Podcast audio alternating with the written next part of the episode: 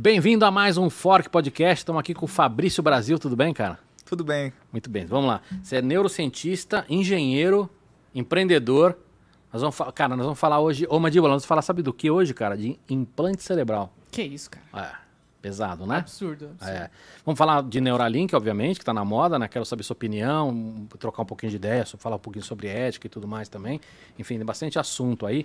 Antes, agradecer a Accenture pelo nosso patrocínio, que está viabilizando esses papos super legais aqui.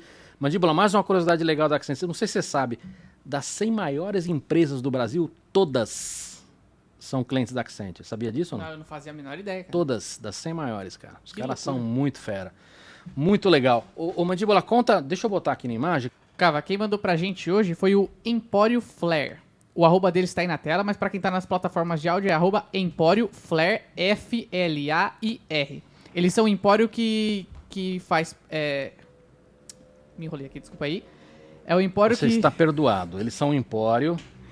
que faz a ponte dos consumidores com os pequenos produtores e fazem curadoria para restaurantes. Ó, e a gente tem hoje um queijo meia cura, um queijo parmesão, uma goiabada cascão, uma pessegada, uma geleia de morango e uma manteiga. Muito bem. Você viu, essa geração não sabe ler? Complicado, né? É, Cara, é o seguinte. Você já viu alguns episódios. Se você não comer, eu vou comer sozinho. tá? Opa, Então, puxar aqui. Eu quero experimentar essa manteiga aqui. tem nem que pedir duas vezes não, cara, tá É. tranquilo. Você gosta, ajudar de, gosta de, de goiabada com queijo ou não? Adoro, cara, adoro É. queijo. Queijo, pão, Então, geleias. Foi uma... Ô, ô, ô, Fabrício, como é que você caiu nessa história, cara? Você, você se formou em engenharia. Da onde surgiu a história do cérebro na tua vida? Legal. Pergunta clássica. Cara, quando eu tava na É uma faculdade... bosta pergunta, né? Não, é excelente, muito, todo é mundo muito. faz, cara. Olha porque lá, assim, é curioso. hein? É, é- é curioso, porque assim, quando o, o nome é muito pomposo, eu acho, sendo É. bem sincero. Neuroengenharia, que é o que eu trabalho hoje. E todo mundo fica curioso, mas você é o quê? Você é médico, você é engenheiro. Então, desde o colégio, na verdade, eu pensava já em ou ser médico ou ser engenheiro. E ficava naquela dúvida, caramba, o que, que eu vou fazer? E pensar na medicina, assim, era, era muito legal. Eu tenho tipo sangue frio para sangue, para dores de, de outras, de outras pessoas, sabe? Ah, isso é fácil. Dor das outras pessoas. A questão é manter a calma. Im- Imagina você ver alguém em um acidente, alguém que está quebrado, né? não, não, assim. é, é- precisa ter um, um, um jeito pra isso, cara. eu não sou, é fácil. eu sou tranquilo, assim, eu consigo administrar bem. E eu pensava, nossa, eu quero ser médico para trabalhar principalmente na, no pronto-socorro, assim, no SAMU, por exemplo, sabe? Porque eu não queria, o que eu não queria era ser médico e ficar dentro de um consultório. Aí eu pensei bem e falei, não, acho que engenharia combina mais comigo. Aí, durante a engenharia, eu descobri a engenharia biomédica, que até então, né, eu sou um pouco, um pouco velho já, até então Para com isso. Quantos anos você tem? eu fiz 41. Então você tem quase 40. É. 39 é quase 40, 41 também, né? A questão é assim, que há pouco tempo atrás não tinha uma graduação de engenharia biomédica, só tinha pós-graduação. Ela era uma pós da engenharia elétrica. Aí eu falei, vou fazer engenharia elétrica, faço pós engenharia biomédica. Comecei na biomédica, troquei para mecânica, mas com um projeto, fiz graduação na engenharia elétrica, mestrado na engenharia mecânica, mas com um projeto bem voltado para engenharia biomédica. Era para fazer uma máquina para testar aneurisma, é, estentes para aneurisma em, em três meses, simular 10 anos em três meses, um teste de fadiga. Fiz uma máquina, patenteei, aí, mas o meu sonho mesmo era trabalhar com interface cérebro-máquina. Com quantos anos? Isso eu tinha, terminei a graduação acho que com 23. Você patenteou alguma coisa com 23 anos, ô, ô mandíbula? Não, não patenteei nada. Eu também não. Tô zoando ele, mas eu também não patenteei nada com 23 anos. Cara, mas olha que, que calúnia, assim, o Cava não patenteou nada, mas é o cara maker do Brasil que tem um Ah, monte de obrigado. ideia, um monte de Olha aqui, livro legal. Eu gosto assim, convidados não- puxa-sacos. Não puxa o saco dele, não, que eu vou ficar ouvindo a semana inteira agora. Ele vai mandar mensagem pra mim todo dia lembrando isso. Pô, Mandíbula, mas é sério, eu admiro o trabalho que o Cava fez, sabe, na... Esse é o convidado que a gente precisa Eu, aqui. eu admiro também, mas eu não fico falando. É. Boa. Não enche o ego dele. Vou ficar mais tranquilo agora, então. É, então, assim, eu queria muito mexer com interface cérebro-máquina, que era neurociência. Aí eu via muitas coisas do Nicoleles. Nicoleles era um excelente É, o pesquisador. maior nome brasileiro, é, né? da, da área, né? Assim, o, o, o que ele, o que ele planejava, o que ele fazia, o que ele mostrava, eu achava fantástico. Falei, caramba, quero fazer isso, quero ajudar pessoas, por exemplo, que sofreram amputação, sofreram um acidente vascular encefálico, como é que eles podem reabilitar? Então, utilizar a engenharia em direção a essa parte médica aí. Aí eu surgi, né, veio a ideia de fazer mestrado em neurociências. E assim que eu terminei, o Nicoleles me convidou para trabalhar com ele. Você morava onde? Eu morava em Tübingen, na Alemanha. E aí você veio trabalhar com ele aqui no Brasil ou não? Ou você fez Isso. Ou, ou, ou em, em, ele trabalha, ele trabalhou em Duke também, né? Em Duke, é. Aí ele foi para a Alemanha duas vezes e nas duas vezes a gente se encontrou, assim, durante o meu doutorado. E nós conversamos as duas vezes. Ele, ele falou assim: vai fazer o que quando você terminar? Eu falei, cara, vou voltar para o Brasil. Para onde? Eu falei, não sei, porque a regra, do, a regra da, dos bolsas brasileiras eram engraçadas. Nós éramos eu acho que super correto, eles me pagam uma bolsa para aprender, eu tenho que dar devolutiva para o país. Só que até aquele momento, até antes de eu vir para cá, nós éramos obrigados a voltar sem fazer nada. Assim, eu tinha proposta, duas propostas de pós-doc e uma proposta de empresa para ficar na Alemanha. Tinha que dizer não para todas, porque eu tinha que voltar para o Brasil pelo contrato, para ficar desempregado. Aí o Nicolás falou: quer trabalhar comigo? Eu falei: vamos, né? Com certeza. Ele falou: estamos criando um, um programa novo lá de neuroengenharia. Então eu vim para cá, para o Brasil, 2013, para ajudar a criar esse programa. Então nós criamos a primeira pós-graduação em neuroengenharia do Brasil. E então, assim, o, o, igual eu estava falando anteriormente, né? o nome é muito. Quem não escuta, quem não entende, fala assim: caramba, né? Uau, nem sei o que é, mas uau. Porra, Fabrício, mas é uau, cara. Você tá É acostumado. muito legal. Você tá acostumado, mas você, você tá mexendo com o cérebro das pessoas. É, você acabou de falar, é uma ciência muito nova. Quando você começou, não tinha ainda a, a- Graduação. a graduação para isso. Não tinha. E, é, puta, cara, é, é um negócio muito, muito legal. Cara, eu gosto bastante, sabe assim, eu estou muito feliz que eu sou apaixonado pelo que eu faço, estou num lugar que eu adoro trabalhar e que, você comentou no comecinho, né, ele nos dá a possibilidade, inclusive, de tentar criar essa veia empreendedora, de tentar sair do tradicional que é simplesmente pensar em academia, paper, academia, publicação científica. Então, estou bem realizado. Muito legal. Eu entrevistei o Nicoleles para um podcast que eu fiz no UOL.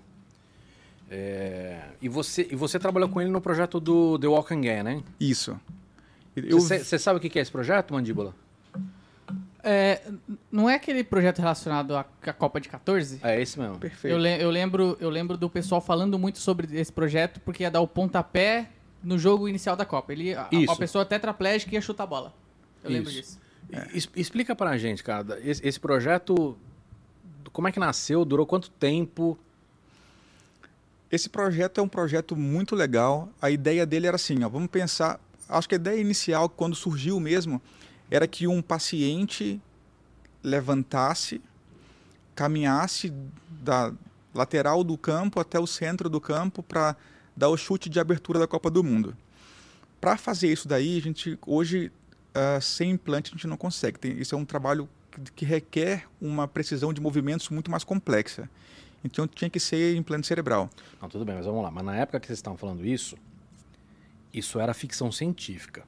Mais ou menos. Mais ou menos. Mais ou menos não, ninguém tinha feito isso. Ninguém tinha feito, mas assim, a questão é a, a parte do implante, você ler o sinal e conseguir de- decodificar para realizar o movimento era factível. Tudo bem, vamos lá. Vocês tinham. Alguém já tinha feito um, um- um- um teste para teste de viabilidade. Mas era ficção científica, cara. Ninguém.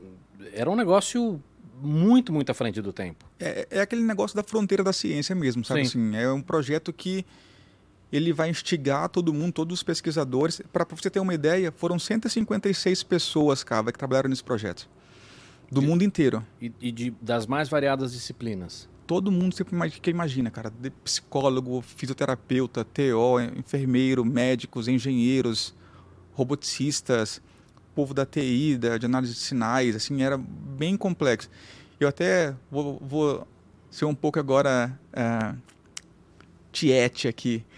Eu achei engraçado que eu, eu lia muito antes, para fazer o meu projeto do doutorado, eu tinha que ler muito esses trabalhos para escrever uma proposta boa para ser aprovada, né, no financiamento da, da Alemanha.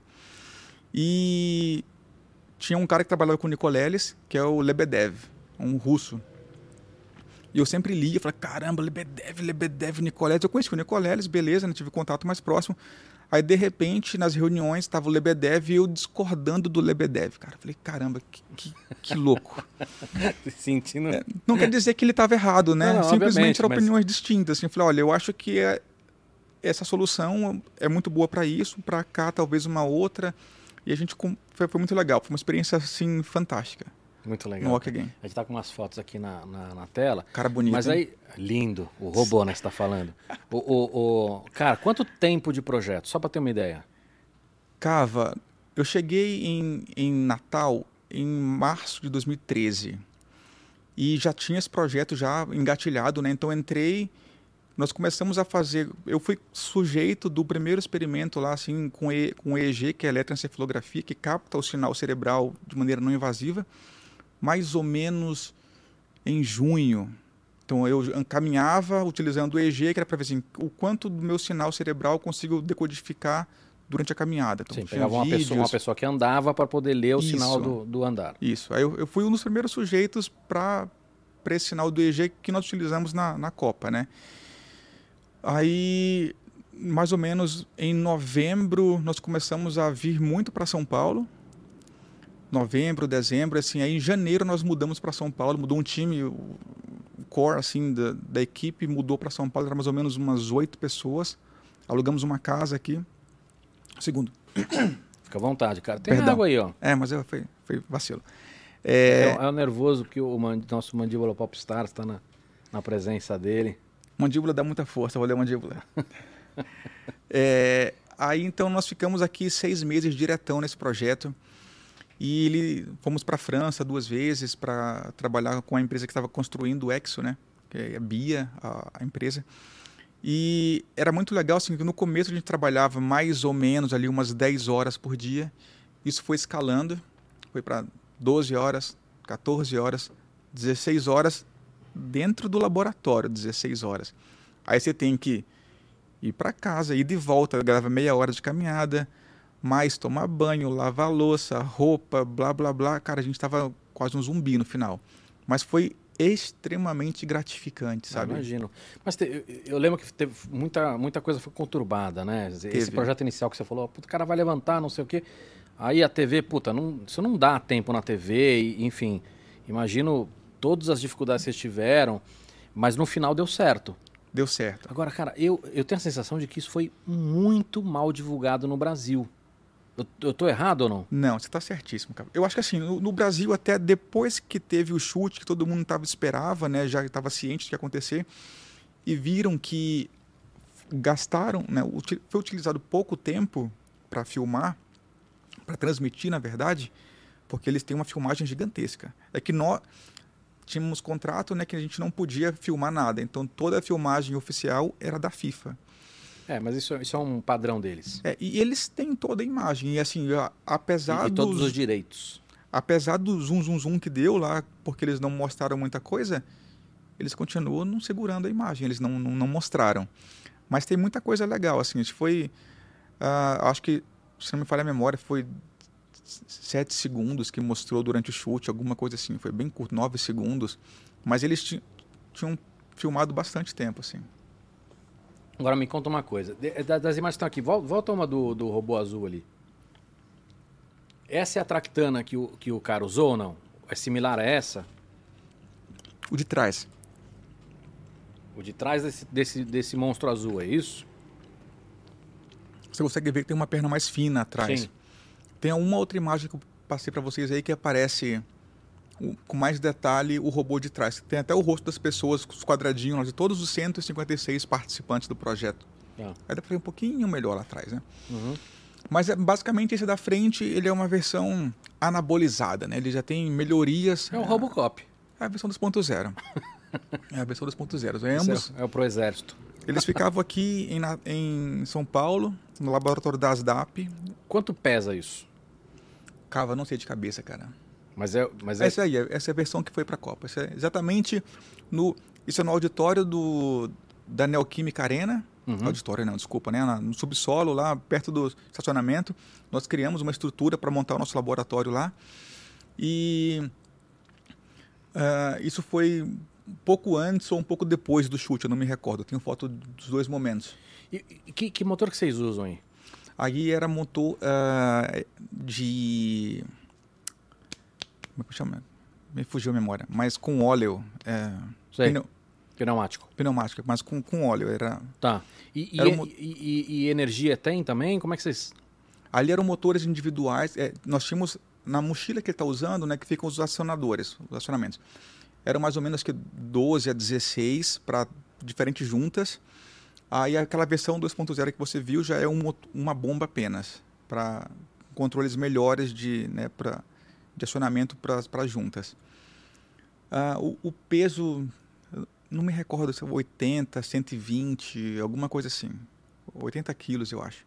É bem Porque pesado, a gente utilizava, né? é, a gente utilizava também um, um aparelho chamado 0G, que dava sustentação para o Exo. Se você olhar todos os vídeos que aparecia, que o Miguel mostrou aí, do Exo caminhando, sempre tinha o Exo preso, assim, ele não estava levantado, mas ele estava anexado ao dispositivo e duas pessoas do lado, sempre.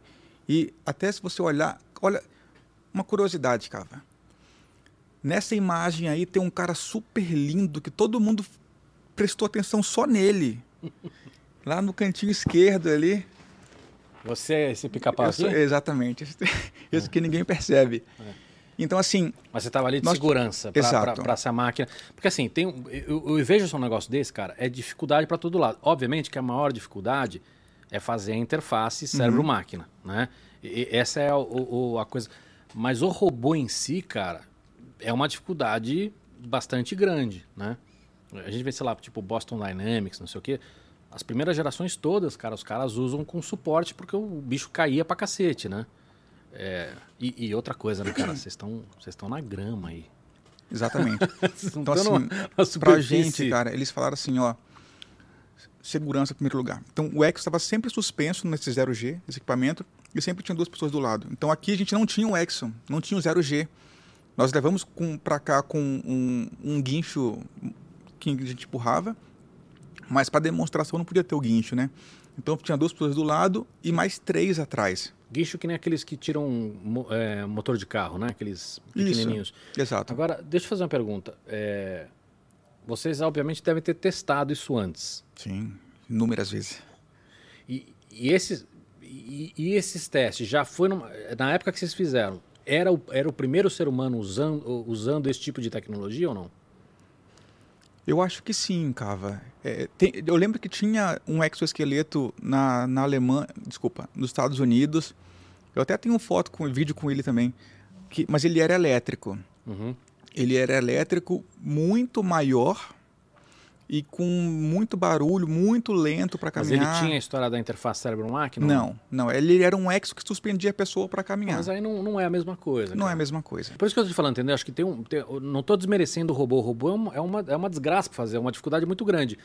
Mas a graça dessa história aí é você fazer um cara que não tem hoje a, a, o motor, né? A, o cara é paraplégico, tetraplégico, conseguir andar. Exato. E assim, teve uma coisa que, que aparentemente é uma ideia relativamente, se você parar para pensar, é simples. O que a ideia do Miguel foi tentar dar feedback para o paciente. O que, que acontece com esses caras? Ah, legal. O que, que acontece? Um problema muito grande que os pacientes reclamam de todo o exoesqueleto, que eles não sentem que faz parte do corpo deles. Tanto próteses quanto órteses. Próteses principalmente. Então você é amputado, tem um braço, você pega aqui o pão, beleza, você está vendo que está pegando, mas você não sente. Você não sente. Você tem só o retorno visual. Exato. Aí o que a gente fez aqui? Colocou a ideia do Miguel, foi o grupo lá da, da Alemanha, de Thun, de Munique, Gordon Cheng. Colocou uma, como se fosse uma colmeia no pé do paciente, do, do exoesqueleto, que tem sensor de pressão. Então o paciente, o exo, quando caminhava, tocava no chão e nós estimulávamos o braço, porque da lesão para baixo eles não sentem estimulávamos o braço. Aí o que acontecia? Sempre estimulando o braço, sempre estimulando o braço. E depois fizemos um outro estudo, até falando assim, olha, você tem na tua mão aqui um, como se fosse um tabuleiro, você mexe a tua mão e para uma direção vai, vai, você vai aumentar a frequência, para outra você vai aumentar a intensidade. Então imagina você caminhando no chão duro. Como é que você sentiria essa vibração no seu braço? Os caras posicionavam assim, ó, é isso daqui. Agora na grama, agora na areia. Então todo mundo fazia de forma individual o seu padrão de sensibilidade e no final era muito semelhante o que, que eles todos descreviam. Aí o que a gente fazia? Depois de certo tempo, quando a gente estimulava o braço, nós víamos na perna, na área da perna cerebral, que eles estavam como se eles estivessem sentindo a perna deles caminhar. Então eles passaram a, entre aspas, né, incorporar aquele exoesqueleto. Então é uma sensação de feedback que eles têm, que eles tiveram, né, que a gente acredita que ajudou muito nesse processo de reabilitação deles. Legal demais. Cara, é impressionante, né? Essa, essa, coisa do cérebro, né? De, demais, cara. De, de se autoprogramar para ter esse, esse entendimento novo, né? O, o, o Fabrício, e cagaço para não dar certo na hora? Rolou? Com certeza, né, cara? A gente, assim, a gente testa inúmeras vezes. eu sei, cara, mas é a cagada do teste. É, exato. Né? A gente testa inúmeras inúmeras vezes. Mas sempre tem um risco, né? Nós fomos para lá, fizemos alguns testes. Ó, é, durante os testes, falamos, ah, vamos simular agora. O que, que, a gente fazia? Né? A gente não tinha muita informação da FIFA de como é que seria o chute. Aí falou assim: não, vamos fazer, sei lá, vamos simular um, um ambiente verdadeiro. Aí colocávamos som nas caixas de som bem alto, torcida, vibrando, flashes de luz que a gente não sabia se ia ter luz, se ia ter flash em cima, para gerar aquele estresse. E algumas vezes, né, não dava certo. No começo, a gente aí começa você fazer cada vez mais e errar cada vez menos. É, porque o que está falando é o seguinte: uma coisa é você que está ali, outra coisa é o cara que está nervoso pra caramba e que o cérebro dele está sendo lido pela, pelo sistema. E esse cérebro com ruído de imagem, de som, de flash, pode gerar um, um, uma distração muito grande e a máquina não, não fazer a leitura certa, é isso? Perfeitamente. Então, assim, desde o começo a gente estava ciente que isso poderia acontecer. Então, nós criamos, já tem, tem uma imagem até no paper principal que a gente publicou, que mostra o tempo de trabalho, o tempo de treino dos pacientes em cada uma das fases que eles participaram. E numa dessas fases tinha muito claro é, esse a escalada do estresse. Então assim, de uma hora para outra, sem a gente avisar, sem avisar para eles, eles estavam caminhando em cima de um exoesqueleto que não era esse daí, era o locomate, e de repente, pum, luzes piscando, barulho ensurdecedor para gerar o estresse. De repente entrava um monte de pessoas na sala, sem a pessoa tá, o paciente está sabendo, para gerar o estresse. O que acontece sob estresse? O sinal muda com certeza absoluta. Então a gente tinha que treinar bastante, né? Tanto o, tanto o classificador para não cometer o erro, quanto para os pacientes, né? Que eram, eram, uns, eram sete, oito na verdade. Eram oito que trabalhavam assim direto com a gente para a gente fazer, tentar minimizar o, o, erro, né? É muito legal, cara. É, é, um, é um projeto magnífico, cara. É, Agora, eu queria entender o seguinte: como é que funciona tecnicamente? Você tem lá um, um, leitor, que hoje em dia é muito. É, tá até barato você comprar esses leitores. É um leitor tradicional desses de EG que você compra hoje em dia? Tem algum, não tem nada de especial no leitor em si, ou tem? Boa pergunta, boa pergunta. É...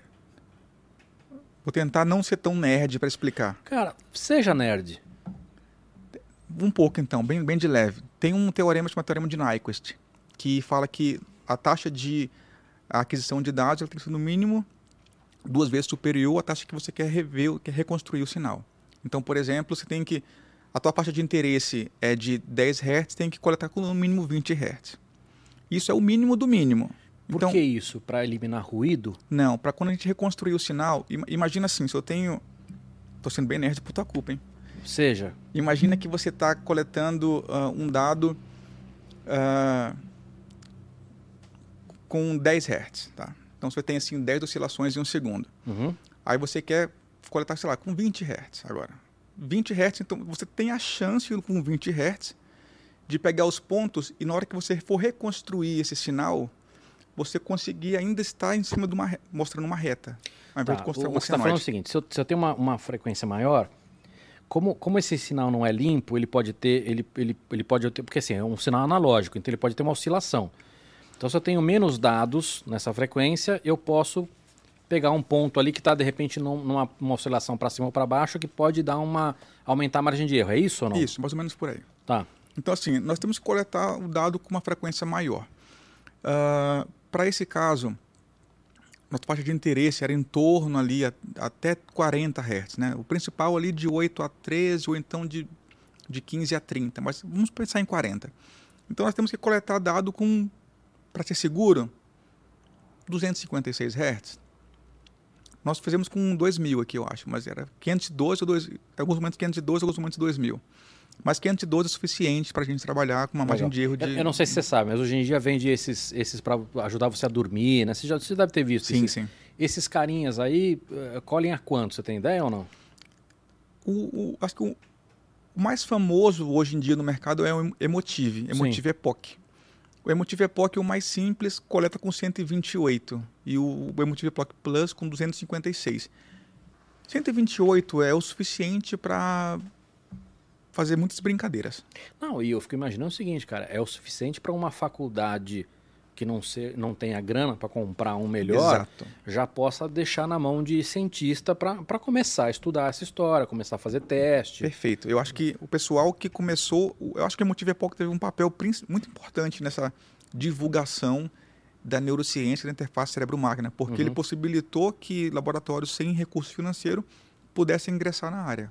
Tá. Agora, vamos lá. Agora, você também trabalhou em pesquisa, não, não em ser humano, de fazer o implante eh, cerebral mesmo, né? De, de do, do introduzir, você colocar, eh, abrir o cérebro e botar um implante. Lá onde eu trabalho tem, tem bastante. Eu não trabalho tão diretamente, mas eu tenho um projeto que está nessa área, mas no geral eu não tra eu trabalho com a parte não invasiva principalmente.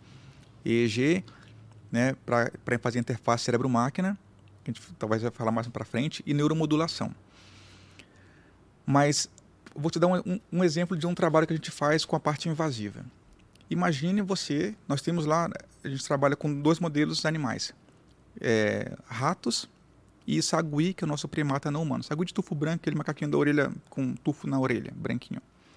Que tem muito lá em Natal, assim, tem na rua, nos postes, e como eles andam muito numa fiação, às vezes eles se queimam.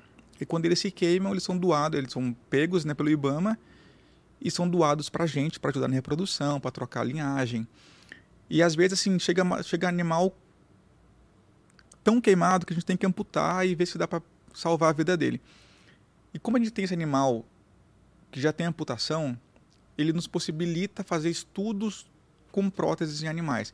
Porque o conselho de ética, né, o comitê de ética, que você falou né, ainda há pouco no comecinho, ele é muito severo. Ninguém vai aprovar que você pegue um animal, é ampute para fazer um estudo. É o que é bom, né, cara? Perfeito, é fantástico. Assim, tem muita gente que, que nos critica, né, critica a experimentação animal porque não entende, que acha que dá para fazer tudo no computador. Não dá, cara. É. Hoje em dia é, a gente não consegue. É um assunto muito delicado. Exato. Mas, mas, esse exemplo que você deu é um exemplo legal, cara. Você está pegando um animal que, que já foi amputado. Isso então, assim, ó, que, qual que era a nossa ideia? Seguindo a ideia do, do Walk Again. Olha, a prótese, ela tem uma aceitação ruim entre pacientes por não ter feedback tátil. Podemos dar feedback tátil para o animal também? Tem alguns estudos que já fazem isso, mas assim, a nossa ideia era pegar um animal, criar uma prótese para ele, colocar um sensor de pressão nela, e toda vez que o animal encosta em alguma coisa, nós vamos estimular primeiramente não, de forma não invasiva, colocar um vibrador, estimula o braço e depois de forma invasiva. Porque assim, será que se eu estimular o córtex motor, o S1 do animal, com um padrão semelhante ao que a gente vai ver do outro lado, que é o lado saudável, o lado que está inteiro, ele vai ter o mesmo tipo de resposta? Essa é a nossa ideia. Então, a, a, esse trabalho está em andamento, tem uh, dois alunos que já trabalharam nele, um trabalhou, terminou, o outro está concluindo agora. Mas a gente faz muita coisa com o implante cerebral lá, muita. Vou te dar outro exemplo legal. Imagina assim, ó, que eu tô com fome, quero pegar esse pão. Então, para pegar o pão, eu tenho que mexer a minha mão, pegar, trazer para o prato. Exemplo fantástico, eu vou comer já agora.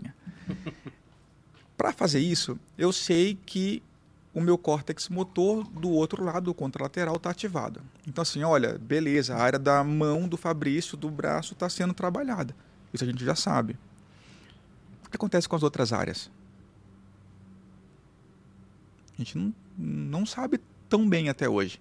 Então, assim, pensando nessa ideia, dentro no Parkinson, vou, vou começar uma outra história. O Parkinson tem uh, uma evolução da doença que você começa. Eu acho que o sintoma mais comum que as pessoas têm é o tremor né, do paciente. E a baratinesia, que é para iniciar um movimento devido ao tremor. O paciente começa a tremer e começa a tremer tanto que ele não consegue mais controlar nada, não consegue pegar um copo com água. Então, tem duas soluções. Uma solução medicamentosa, que é a levodopa, que ela funciona fantasticamente por dois anos e depois para de fazer efeito. Então, Porque então você começa... O, o, organismo se acostuma é, com ela. Você começa a tremer, aí o médico fala assim, olha, está tremendo, está num nível muito alto, vou dar levodopa. Aí dá levodopa, pum, cai. Aí fica lá, platô embaixo e começa a subir de novo depois de dois anos. Então, assim, se você tomou levodopa já, a alternativa é fazer uma estimulação cerebral profunda, que é o DBS. Como se fosse um pedaço desse tamanho aqui assim, inserido dos dois lados da cabeça, está chegando no tálamo, para fazer uma estimulação cerebral.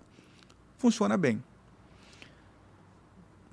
Tem paciente que treme um pouquinho ainda, mas dá para ter uma vida normal. E nós começamos a fazer um estudo lá, foi o nosso antigo colaborador, chamado Rômulo Fontes, fez primeiro com ratos, e depois ao invés de estimular o cérebro, estimular a medula. Então, é uma cirurgia muito menos invasiva. Você põe uma, uma, um eletrodo sobre, sobre a medula e faz uma estimulação. Né? Então, o paciente, ao invés de ter a cabeça aberta dos dois lados, ter risco de, de infecção, abre a coluna ali, em cima da coluna, põe um eletrodozinho, no outro dia ele pode ir para casa. Fizemos isso daí com ratos. Aí, o primeiro estudo com saguis foi feito lá no nosso instituto, com o primeiro primata não humano, na verdade, né? Que era, usamos o sagui, foi o Maxwell Santana, que está hoje na UFOPA. E depois disso daí foi feito aqui em São Paulo, no hospital, acho que no, no Einstein ou no Ciro, um dos dois, com pacientes humanos. E nós vimos, e foi visto assim que a estimulação da medula ela é melhor do que a estimulação DBS, a cerebral profunda. Isso é uma surpresa ou não? Porque eu que sou leigo não, não... Cara, foi assim, é, é muito legal pra gente ver que a pesquisa que saiu lá do modelo animal chegou no ser humano até relativamente rápido. 8, 10 anos. 8 anos mais ou menos, eu acho. Então, assim, foi legal. Mas, assim, aí voltando nesse caso do implante cerebral. Você tem um animal que tem o sintoma de Parkinson, você faz, né, a, a gente sabe onde que está a área do, do Parkinson, a substância negra. Então, se eu colocar eletrodo lá, vou ver que tem menos atividade. Mas o que acontece com toda a conexão cerebral? Aí o que nós fizemos? As matrizes de eletrodos de implante em diferentes posições com diferentes profundidades. Então, eu vou, na verdade, quando eu faço esse implante que tem múltiplas áreas, eu consigo ver ao mesmo tempo o que acontece com o animal quando ele tem essa evolução do Parkinson, quando eu ligo a estimulação que acontece com toda essa circuitaria. Então, com base nela, eu programo o computador para o computador simular depois o que vai acontecer. O contrário, não consigo fazer isso antes, se, se eu não tiver a parte animal. Não, não dá para fazer porque a gente não conhece, cara. Então, assim, é, a, né, claro que tem a parte ética super importante. Igual eu falei para você, ninguém aceitaria amputar um animal para fazer um estudo desse. Tem comitê de ética para todos os estudos que envolvem animais tem representante da população, população né, de, de defensores de animais, para aprovar também os trabalhos. Mas é, é, muito útil e muito legal a, a, evolução que isso nos permite. Legal. O, Fabrício, esses implantes cerebrais, de, que, que, tipo de, de precisão precisa ter, cara? Porque você está implementando, não é só enfiar no cérebro um negócio. Perfeito, perfeito. Cara, é, é, legal, assim, você... Olhinho do engenheiro brilhando. Cara, mas é, é, legal. A mandíbula também concorda comigo, ele tá sorrindo ali. Mas é um assunto inacreditavelmente interessante, cara. É. é. Cara, é, é, então, nós estamos falando de, de quê, cara? De microns, de, de Exato, de nano, de. De mic micrômetros. É. Então, assim, o pessoal que vai fazer. De... Até vou dar um passo atrás aqui pro. É, prezado ouvinte do Fork Podcast. Vamos lá. O Cava me deu uma dica super legal um ano atrás, quando a gente se conheceu. É mesmo, cara. De fazer, que nós, essas matrizes que a gente faz, elas dão bastante trabalho, porque e imagina, Cava, que tamanho, põe para mim na sua mão aí o, o, tamanho que seria um rato. Então, vamos lá. É, é, você tem rato, eu já vi ratazanas do tamanho de cachorro uhum. lá em uhum. Santos.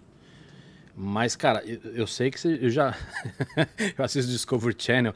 Eu sei que tem ratos, cara, que o cérebro é menor do que um dadinho, cara. Exato, é, um, é muito pequeno. E aí eu fico imaginando, se é menor do que um dadinho, pra você botar. O problema não é nem o neurônio ser pequeno, o problema é como é que você enfia as agulhas todo num espacinho tão pequeno, Perfeito. né, cara? Agora imagina um camundongo. O camundongo é aquele ratinho branco, pequenininho. Qual que é o tamanho do cérebro dele? Um, é, é menor que um, um, centímetro. É, por aí. Um centímetro. É. O cérebro inteiro. É. Então, assim, é muito pequeno. Então, assim, para você você quer atingir uma área específica, tem lá o Atlas, você tem a precisão fantástica do Atlas, né? Então, pessoal tem que fazer um estudo matemático muito bom para construir a matriz para fazer o implante. Então o Cava deu uma ideia. Prezado ouvinte do Fork Podcast. Olá, mandíbula, eu, eu sirvo para alguma coisa. O Fork deu uma dica. O oh, Fork. O, o Cava deu uma dica super legal de como produzir essa matriz uh, com impressão 3D. Makers. A gente já é, makers. Nós fazemos hoje com brocas e papel post-it, cara. Post-it, para conseguir furar o papel na posição correta. Eu não lembro que eu te mandei um desenho, não foi? Você fez um desenho na mão lá durante o evento. Você falou assim, eu falei do problema, né? O que, que acontecia? A gente não consegue imprimir porque, por mais que tenha impressoras com super resolução, tem que fazer duas camadas e mais uma camada embaixo que vai ter, tipo, o negativo, né, que vai estar à altura, tipo umas pilares de torre, com altura diferente, com furos em duas camadas para o eletrodo descer em linha reta. O que acontece é que as impressoras ainda a gente não consegue fazer uma impressão. Você fazer a com usinagem, só que fica muito caro, né? Aí a ideia foi da usinagem. Vamos pegar então duas placas, furar e colocar a matriz de impressão de baixo para cima, a gente consegue fazer bem até, mas a com relação dos furos não. Eu não lembrava qual solução eu dei, mas eu lembro, eu lembro que eu, eu fiz um desenho para você. Foi, a gente tá, nós compramos agora uma, uma CNC com uma super resolução. Hoje em dia a gente está melhorando bastante. Eu acho que um mês nós vamos conseguir fazer isso daí legal. É, porque a dificuldade, cara, falando tecnicamente, não é a precisão, cara, é a acurácia. O teu problema não é a precisão, é a acurácia. É, e isso é muito difícil. No, no nível que você precisa, né? Isso é muito difícil. Então, assim, a, a precisão para tem que fazer o cálculo matemático e o pessoal tem o Atlas para saber onde é que vai ser o implante. E a parte da inserção também é importante. Quanto mais rápido você insere, mais neurônio você mata. Então nós temos hoje um, um dispositivo. Pera, pera, pera, pera. Vamos lá. O, o, o rato que você está trabalhando, ele está vivo. Está vivo. Ele, se tá, não tiver vivo, você não consegue medir é. nada. É, ele tem, como todo ser vivo, ele tem neurônios que estão morrendo e nascendo. Estou falando besteira ou não? Se ramificando, enfim, tá. É, o cérebro ele é, ele é vivo nesse aspecto, certo? Tá. É, é, a hora que você encosta num neurônio, tem uma chance de matar o neurônio, é isso? Isso. Assim, quanto mais. Vamos pensar assim. Em você, se eu pegar aqui, sei lá. Em... Meu não, vamos usar o do mandíbula. Vamos pegar o mandíbula então. Se eu pegar uma mandíbula aqui enfiar uma barra de ferro nele de uma vez, assim. Cara, pera, pera, pera, pera. Tudo bem, mandíbula? Tá, tá, tá, tá sossegado? Confortável, confortável. Confortável? confortável. Continue. Pode fazer um estrago muito grande. Se eu pegar, fizer um negócio, um, uma cirurgia para fazer uma inserção. Tá parecendo o outro podcast que ele ia lá. mandíbula só sorri ali. É, ele gosta. Assim, no cérebro, se eu colocar uma inserção lenta eu, eu danifico menos a, a estrutura. Então, o, preservo. O que, o que é lento para você? Lento é micrômetros por segundo. Caralho, isso é, isso é muito lento. Exato. Aí a gente na mão a gente não faz. Aí nós temos um, um. Me fugiu o nome agora. Mas é um braço robótico? É, um... é uma mesa cirúrgica que nós temos que faz essa inserção com o passo que nós desejamos. Essa mesa, imagino que é muito similar a essas, essas que fazem operação uh, de cirurgia robótica. Cara, nossa, uh, o nosso centro cirúrgico, nós temos dois lá. Eles são como se fosse uma UTI de um hospital. Assim, é super aparelhado, super controlado, sala limpa, estéreo. Então, assim, é super legal. uh, estereotáxico que chama. Sim. Então ele faz a, a angulação que nós planejamos na, antes de fazer o, o eletrodo e faz a inserção com o passo que nós desejamos, com a, com a velocidade que nós desejamos, para tentar preservar mais ainda né, o, o, tecido e poder aproveitar por mais tempo. Depois da cirurgia, o que acontece? Você fez a cirurgia. Primeiramente, assim, ó, antes da cirurgia, você tem que treinar o animal. A tarefa é que você quer provar se ela vai fazer funcionar ou não. Seria o controle? Não. É, o, Vamos dar, quando se fala em controle na ciência, tem esse grupo experimental e controle pode confundir. Tá. Então, assim, no grupo experimental, você quer fazer, por exemplo, assim, olha, vou treinar um animal que, se ele está com sede, ele tem que dar uma pirueta, eu dou uma água para ele. Se ele Sim, der perfeito. pirueta, eu Ou dou apertar água. o botão vermelho, por exemplo. Perfeito, exato. Então ele você No caso do treina. mandíbula é melhor a gente fazer o, o mais simples. O que acontece é que Com a barra, com a barra que você enfiou nele, não vai rolar uma pirueta, cara. foi mal, mandíbula, eu não queria te matar não. Ele tá gostando. É, então assim, demora bastante para você treinar um animal. Aparentemente cara, é é simples, mas não é simples, não, cara. é, e não é demora, nem um pouco simples. demora. Então, Você, desculpa te interromper, você comentou sobre a gente pode usar mais tempo. É, na melhor das hipóteses, nós estamos falando de quanto tempo? Mastiga de direito aí. já chego lá, daqui um minuto eu chego lá. É, esse o tempo? Esse é o tempo. o que acontece é o seguinte, Cava. É, quando eu faço essa cirurgia, então, eu treinei o animal, fiz a matriz, fiz a cirurgia. Nossa, fantástico, estou captando neurônio disparando. Verdade, está captando. Tá no lugar que você quer? Então você não sabe. Então você tem que esperar fazer todo o treinamento, depois que terminar, sacrificar o animal fazer né, uma análise histológica para ver assim, olha, será que o eletrodo que eu planejei com tanto carinho, demorei uma semana para fazer uma matriz, fiz a cirurgia, treinei, blá blá blá, estava no lugar correto? Só na análise histológica você vai conseguir provar isso daí. Então, é um trabalho bem complexo, de, né, bem desafiador para conseguir executar. Eu imagino. É, porque é um negócio tão delicado, né, fisicamente falando, e, e- e- como é uma área muito complicada, você não pode. Você não tem depois como enfiar uma câmera lá para ver onde, onde tá, né? Não tem. Tá. Então, esse é um desafio grande mesmo. Mas eu tinha te perguntado, quanto, quanto tempo, a partir do momento que você faz uma, uma, uma inserção dessa no, no neurônio lá, quanto tempo você tem de pesquisa? Boa, depende. No geral, o que acontece. Caramba, tá difícil essa goiabada aqui. Eu ainda não É. consegui provar, Você ela não ia tá. passar no teste do, do macaco lá. Eita, cara. Depois eu pego. Daí que eu pego pra você, vai. É. Olha aí. Ô, cara. É, rapaz. Olha aí o cava. O, o- o que eu quero saber é o seguinte: você, você fez um implante desse no animal. É, é, quanto tempo você consegue utilizar esse implante? Porque, porque você falou o neurônio pode morrer. É, é, essa, essa estimulação vai, dar- vai diminuir o tempo de vida, a vida útil de um neurônio ou não? Assim, pensa assim, ó. Todo, todo material que você insere no cérebro é um corpo estranho. Por mais que a gente. Então, assim, dentro da neurociência, da neuroengenharia, engenharia biomédica, ali, tem a parte de, de materiais. Então, você tem que criar materiais que sejam menos reagentes, né, menos inflamatórios possíveis. Então, você faz a inserção, mas por mais que você se planeje, não tem material perfeito hoje em dia. O que que Acontece? Titânio? tungstênio. Ah, é? Lá é tungstênio, no nosso grupo, né? Uhum. E acontece, imagina assim, ó, esse aqui é o eletrodo, fiz uma inserção. Em volta dele, eu passo a ter ah, um encapsulamento, que assim, o cérebro começa a perceber que aquele é um corpo estranho e começa a isolar aquele corpo estranho do resto do cérebro.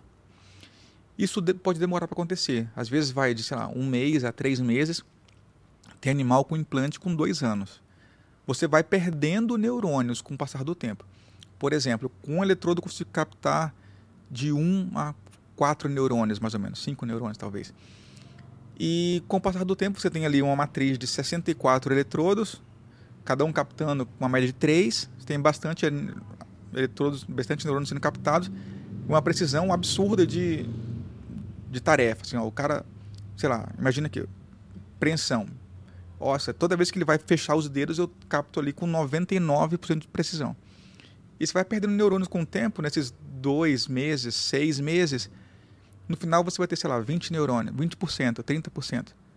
Mas apesar de ter 30% apenas, como você treinou tua máquina todo esse período, essa porcentagem não baixa de 100 para 30, ela baixa de 100 para 84, 83. Então depende.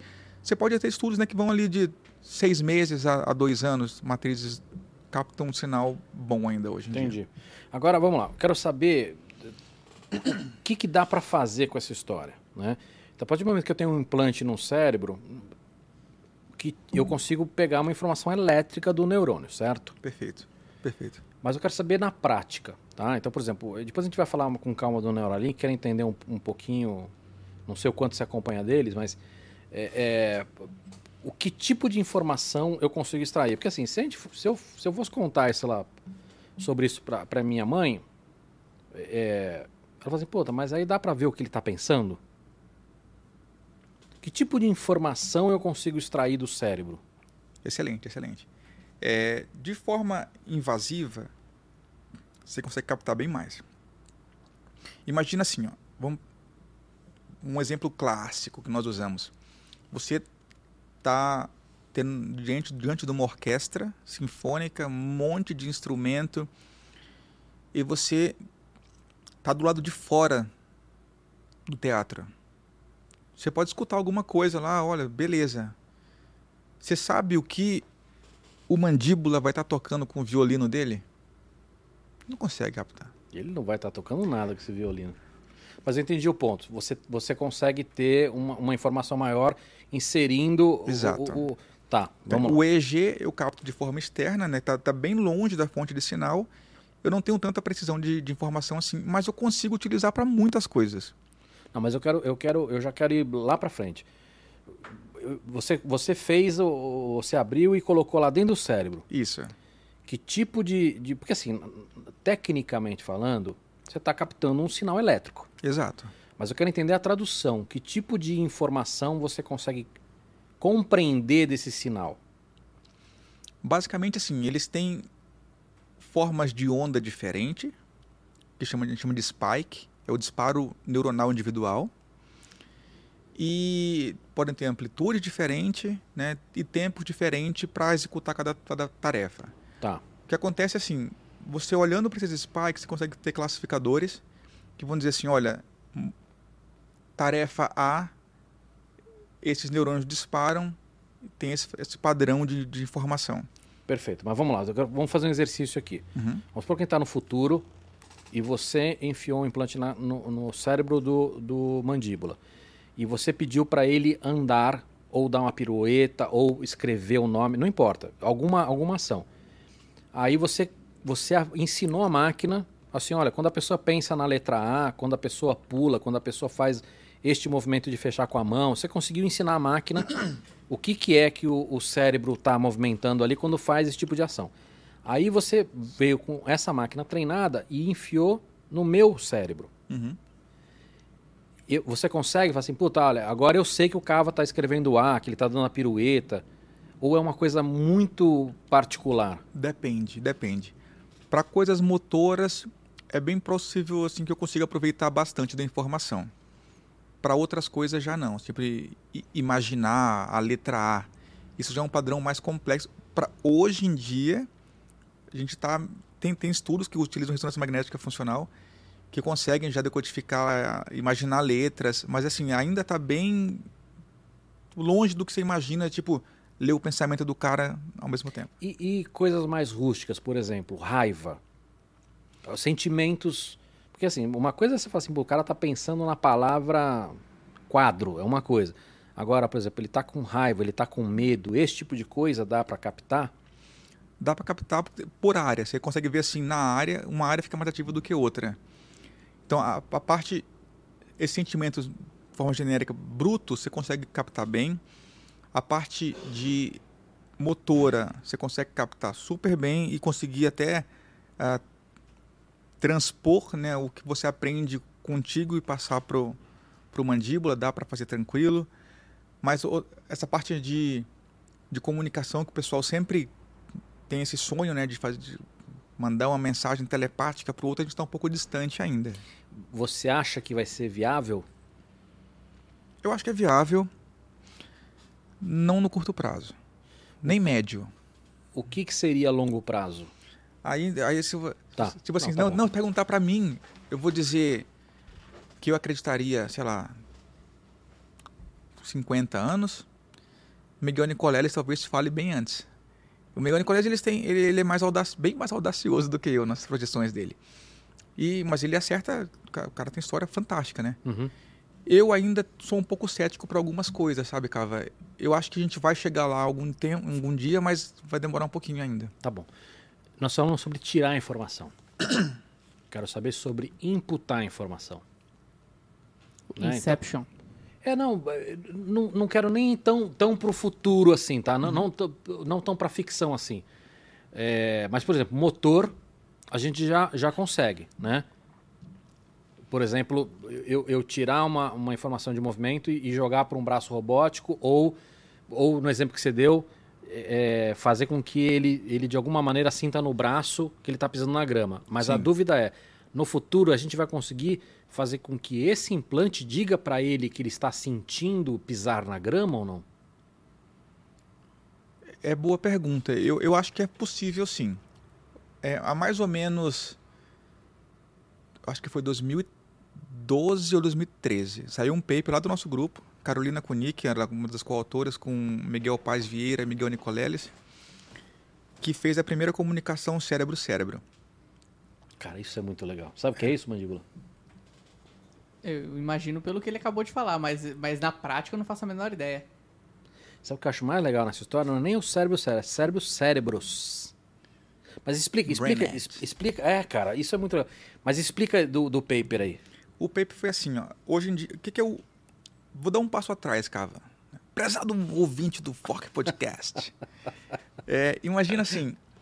Uma forma, uma- eu gosto de uma explicação bem simples para explicar o que é interface cérebro-máquina. Imagina que você é um- uma pessoa saudável e sofreu um acidente vascular encefálico. né? O nosso tradicional derrame. No derrame, você, ou hemorrágico ou isquêmico, você vai ter uma parte de tecido que vai morrer né, ou por hemorragia ou por falta de oxigênio, de, de alimentação e nutrientes no geral. Então, assim, a informação ela sai da parte mais externa da cabeça, que chama córtex. Então, ela sai daqui. Quando ela começa a descer, pum, tem uma esfera aqui no meio. Então, a informação não desce. Para continuar, né, sair desse lado aqui para mexer meu braço direito, por exemplo. A esfera tá- pode ser uma bola de sangue represada lá. Um, Exato, uma um bola de coágulo. sangue, perfeito. Então, a informação não desce. Mas você consegue gerar. Ou seja, eu consigo captar ali no cérebro que ele está mandando a mão mexer. Exato. Mas essa, esse sinal elétrico não chega na mão. Exato. Aí é o que a gente faz com a interface cérebro-máquina hoje. Nós lemos com o EEG, passamos para o computador. O computador, igual eu falei, o EEG, ele não consegue captar qual neurônio está disparando. Perfeito. Ele não consegue captar qual neurônio está disparando, mas ele consegue saber assim, olha, aquela área da mão está ativa. Sim. Então eu mando para o computador, interpreta esse sinal. É como se, como se fosse, assim, acho que dá pra, até porque a gente tá falando de eletromagnetismo, é como se fosse um barulho. Ele fala assim, olha, na minha base de dados aqui, este barulho significa mexer o braço assim, É uma- assado. uma associação boa. Então, assim, você consegue pegar esse sinal e enviar para uma prótese ou para uma órtese anexada no braço para fazer a reabilitação do paciente. Até a gente tem uma startup legal sobre isso daí. Que... Nós vamos falar das suas startups aí, cara, tem coisa bem legal aí. Legal. Aí, ahn, então, isso é interface cérebro-máquina. O que, que o pessoal fez com a interface cérebro-cérebro? Você tem, tinha um animal aqui, aqui, né, em Natal, e o animal ele, era treinado para uma tarefa de discriminação. Então, assim, você apertava uma barra, você recebia água, na outra não recebia nada. Veio uma luz, por exemplo. Olha, veio uma luz. Aperta a barra da esquerda. A luz piscou duas vezes. Barra da direita. Qualquer tarefa que, que ele tem que aprender E se ele acertasse, ele tarefas. ganhava algum, sei lá, um chocolatinho, Exato. alguma coisinha pra... Então, esse sinal, ele era. A gente já sabe o que acontece quando, quando ele aperta a pata. A gente, o sinal está bem, muito bem mapeado. E a gente sabe o que acontece também na parte sensitiva, no córtex acessório motor, quando ele está tocando lá. E uma outra tarefa legal, assim, ó. Imagina. Vou terminar essa história. Então, tinha um animal em Natal e um animal em Duke, nos Estados Unidos. O animal daqui recebia o estímulo Visual da, da luz, né? da luz, executava a tarefa, nós pegávamos esse sinal, codificávamos, mandávamos para a internet para Duke, lá decodificava e estimulava o córtex sensório motor do animal que estava lá. E o animal falou assim: olha, a informação que eu recebi foi essa, então vou para esse lado. Foi aquela, vou para outro lado. Tá, o que está dizendo é o seguinte: o cara, o macaco que estava lá em, em Duke, ele não sabia se tinha piscado uma vez ou duas. Mas o macaco daqui avisava para ele, ó, piscou uma vez, então aperta lá o botão tal para te ganhar o chocolate. Eram ratos, mas é isso aí mesmo a ideia. A ideia era essa. Então o animal conseguiu discriminar e assim, ainda melhor ainda, se o animal de lá fizesse correto, o animal de Natal recebia mais recompensa. Então o animal de Natal se esforçava mais para fazer melhor a tarefa para receber mais recompensa. Então essa foi a primeira comunicação cérebro-cérebro.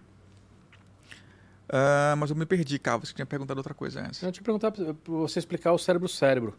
Aí você começou a contar essa historinha, depois você ia contar outra que você não falou.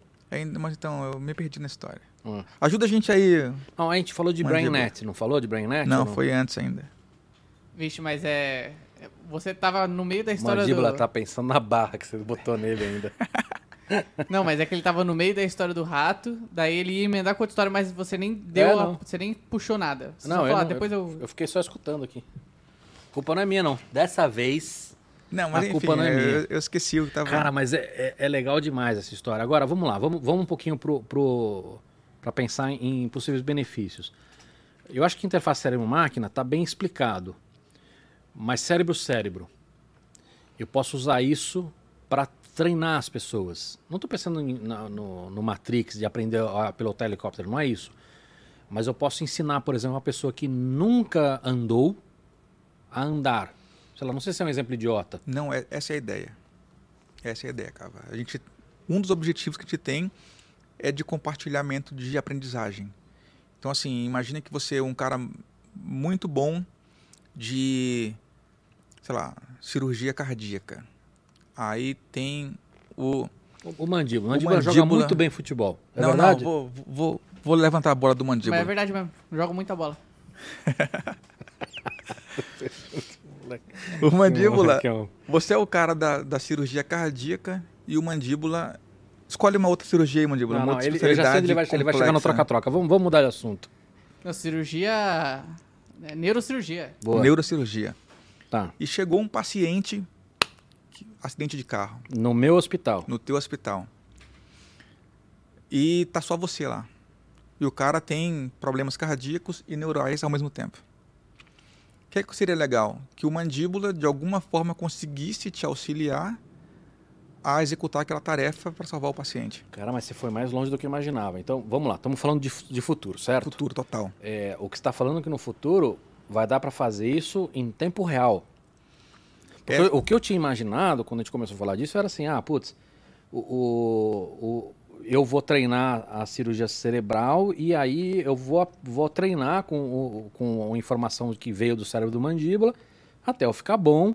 E aí se um dia eu precisar fazer essa cirurgia, eu já fui treinado. Agora, o que você está falando em, em tempo real, de repente, esse, esse auxílio pode rolar. Pode rolar. Porque assim, a- ideia é semelhante. Você, como ele vai te passar a informação, ele pode te passar para você aprender ou pode te passar na hora para você executar. Tem hoje um experimento que o pessoal faz com o Ni- Nicoleles, com macacos, que são três macacos que controlam uma esfera em três dimensões. Então, vamos supor que nós três, nós somos os macacos. Eu vou controlar XY, você controla X, XZ e o mandíbula YZ. Uhum. Então, cada um só controla duas dimensões. E nós temos que mexer, sei lá, esse copo está aqui, temos que levar uma, o meu pão até o meu copo. Tá. Eu só posso executar duas dimensões, você duas, ele duas. Então, o que acontece? Os macacos, de forma colaborativa, tentam um ajudar o outro caso alguém esteja ruim. Então, assim, se o mandíbula fez um negócio correto, você fez correto, e eu fiz ruim, vocês tentam compensar o meu erro para que essa, essa tarefa seja executada de melhor maneira. Legal. Então isso dá para fazer já hoje, está sendo executado. Mas a ideia no futuro é semelhante ao que você está falando aí. Provar um queijinho também tá uma delícia, viu, cara? Essas... Tá muito bom. Tá muito Cara, bom. tem uns nacos de, de, de goiabada muito bom, hein? Tem, tá? Eu achei uma delícia os três. Ali, os quatro, na verdade. Escuta, o exemplo que a gente deu de cérebro-cérebro, novamente foi com o motor. Sim. Você acha que vai para outras áreas também? Eu acho que vai. É porque, assim, é, o, o motor é uma evolução mais simples pra gente hoje, né? E, e talvez a mais necessária, né? Se a gente olhar no espectro de, de deficiências Uhum. e não de evolução. É, é, de- é de se pensar, Cava. Eu acho que, assim, Porque você acha que isso pode ir, por exemplo, para algumas síndromes? com certeza. Com certeza. Eu acho que quanto mais a gente conhecer o cérebro, quanto mais a gente conhecer conexões. Tá, deixa, vamos lá. Você acha que. Estamos no campo do achismo aqui, tá? Sim, total. Mas você acha que eu, por exemplo. Eu não tô fazendo piada, tá? Vai parecer. Não, tô sendo siga lá. irônico, mas assim. Eu, eu, por exemplo, eu não tenho um problema de depre- depressão. De repente eu posso ajudar o mandíbula, que de repente tem uma tendência a ser depressivo. Não é verdade, mas estou dando um exemplo fictício aqui. Tem tendência a ser depressivo. De repente eu, com meu cérebro, de alguma maneira posso ajudar ele a lidar com isso. Você acha que no futuro a gente pode, pode ter esse tipo de coisa? Pode. Eu acho que sim. Bem. Eu acho que é ficção. Hoje é ficção. Mas eu acho totalmente viável. E. eu- você falou de um ponto seríssimo, né? O mal do século. Depressão tá bombando. É, não, e com pandemia piorou muito. né? pesquisas e tá, tá, tá feio o negócio. Síndrome do pânico tá evoluindo para, né? Esse é um bom exemplo. É, a gente estava falando lá, você deu o exemplo da cirurgia, né? Mas se a gente vai fazer em tempo real, isso é uma coisa que seria do caralho. Sei lá, eu tive uma síndrome do pânico agora, e aí, de repente, você vai plugar o meu cérebro no cérebro de alguém que vai me ajudar a passar por isso, neste momento. Então, essa, essa é a ideia, Cava. A ideia é que você Puta, consiga cara, que porra, né, compartilhar esse, esse conhecimento. Imagina assim, um médico aí, neuropsicólogo, né? Sei lá, que tenha que tratar pessoas com depressão. Cara, quanto mais você conhece como que aquela pessoa tá, como ela reage diante de experimentos, diante de, de fatos, mais você consegue ajudá-las. Então tem até hoje em dia, mesmo sem transferir informação nem nada, conhecer como se comporta já já ajuda a, a ter tratamentos, né, intervenções mais eficazes. Desde intervenções que envolvam aí a interface cérebro-máquina, envolve realidade virtual, tudo tudo pode colaborar, cara. Muito legal. É um universo muito rico, muito rico. Escuta, o que, que disso já está rolando? Por exemplo, eu vi outro dia uma- notícia que um cara na Suíça, ele tinha, ele recebia o sinal do cérebro, ele não conseguia se movimentar. Ele recebia, o Mandíbula, traz umas colherzinhas que tem ali, cara, porque nós estamos apanhando aqui do... Eu tô apanhando violentamente. É. E, e é que essa, essa pazinha aqui, ela é, ela é lindinha, mas é para esse pote muito aberto, ela é ruim. Eu faço interface cérebro-máquina, mas não consigo manipular um- uma colherzinha para pegar. É, Nessa hora, os, os seus macaquinhos estão rindo de você lá. Esse aqui é goiaba, Goiaba, morango morango... e o pêssego. Pêssego, valeu, mandíbula. Valeu, mandíbula. É, então vamos lá. É, esse cara na Suíça, ele, ele não conseguia andar, acho. Ele, ele chegava o sinal, né, não era totalmente obstruído, mas chegava muito fraco. E eles botaram. Essa foi a minha leitura do, do, do, do que eu consegui entender do paper lá. Eles conseguiram amplificar o sinal. Então não chega a ser um, uma interface cérebro-máquina, mas você tem ali uma, uma máquina né, de alguma maneira entendendo e, e- e- ampliando. E aí conseguiram fazer o cara andar. O que mais disso já está funcionando e, que não está só em pesquisa? Uma das, você falou que vai falar depois, mas já puxando aqui o ponto. Uhum. Uma das ideias das startups que a gente está fazendo é isso- usar isso daí. Tanto para reabilitação, tanto utilizar a interface cérebro-máquina, então o sinal cerebral que vai comandar o músculo, quanto a gente chama de interface homem-máquina, que é pegar esse sinal fraco, amplificar e ajudar a executar o movimento. Fazendo isso daí, você fortalece esse loop. Então, assim, imagina né, que o cara sofreu lá o AVE, não consegue mexer a mão, ou então, assim, consegue muito pouco, muito fraco. Então a informação que deveria descer em linha reta, ela tem que criar novas conexões, faz uma volta em cima dessa bola aí. Então ela tem um atraso e chega muito fraquinha, porque chega pouco, pouca informação para células musculares. Se eu consigo captar essa informação e ampliar, tanto para fazer uma estimulação, chama estimulação elétrica funcional. Como é que chama essa startup, Fabrício? Essa chama Brain Access. Bota umas imagens dela aí, mandíbula. Consigo, desculpa te interromper, consigo botar um amigo nesses seus testes aí ou não? Consegue, consegue. Depois a gente vai falar disso então. É essa? Essa daí, essa daí é para fazer, para ajudar a caminhar. Então, pacientes com AVE de novo, né? Uh, eles têm muitas vezes o que chama de pé caído. Eles não conseguem levantar a ponta do pé para caminhar. Porque para subir escada é uma desgraça. Caminhar, cara. Caminhar, você não consegue caminhar, porque assim, você, como você não levanta a ponta do pé, você joga o corpo pro outro lado, detona a sua coluna. É, porque é como se estivesse manco, né? E aí você, você, tem que, você tem que balançar o pé para. Você joga o corpo pro lado para tentar fazer um, fazer um pêndulo, para fazer um passo é Quando você fala de levantar o pé, você está falando do, do, do, pé só ou você está falando do, da perna inteira? A ponta do pé, principalmente. Tá. Você consegue levantar a ponta do pé. E só isso já é suficiente para detonar tudo, né? Já você consegue andar. Você tem, que, você tem que jogar o corpo pro lado para fazer um pêndulo e anda meio que de lado, bagunçando sua coluna inteira. Então, essa, essa ideia daí, do, essa chama G-Exos, que é de Gait, né? Gait Exoskeleton. É um exo de caminhada.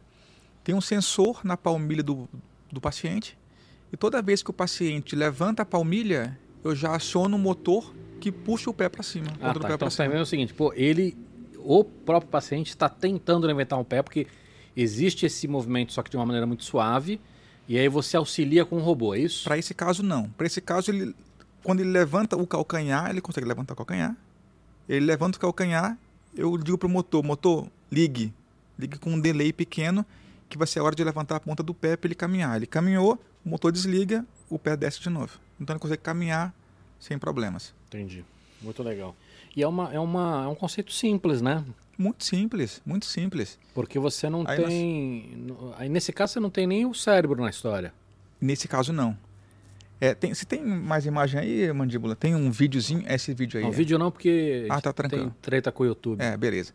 Mas esse vídeo mostra o funcionamento, né? Enquanto está numa esteira basicamente toda vez que o pé, que o calcanhar sai do chão, a ponta do pé levanta, coloquei o pé no chão de volta, o motor desliga e o, o pé desce. Aquele, aquela primeira imagem seria o produto conceito e esse é o protótipo. Esse é o protótipo, exato.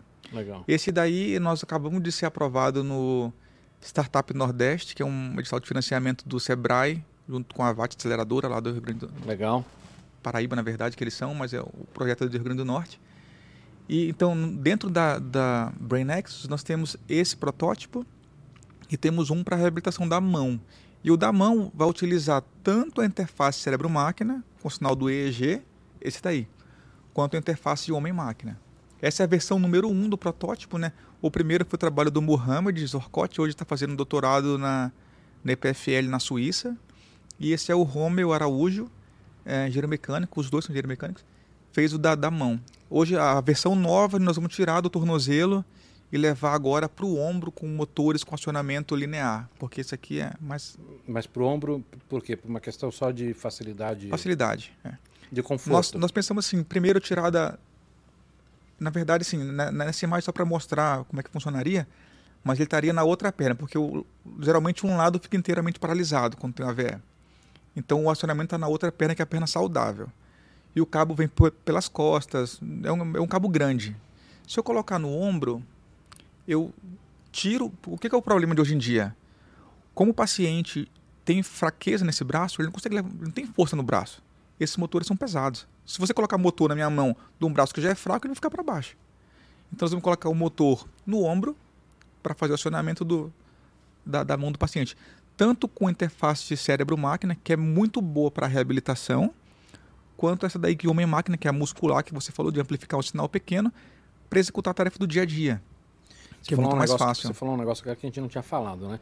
A reabilitação, né? Quer dizer, isso pode ajudar o cara a reabilitar e aí depois você tira. Exato, essa é a ideia.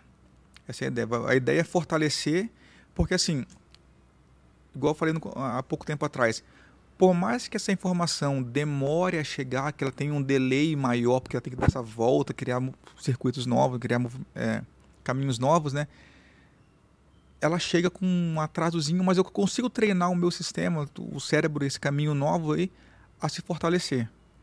Toda vez que eu imagino mexer e a minha mão realmente mexe, olha, eu estou vendo minha mão mexer, estou sentindo minha mão mexer. Eu posso criar novas conexões. Então, a, a interface cérebro-máquina é muito boa para ajudar nessa, nesses caminhos novos e a homem-máquina é para usar no dia a dia mesmo, assim, porque ninguém vai querer utilizar, né? Eu sei, estou ciente, né?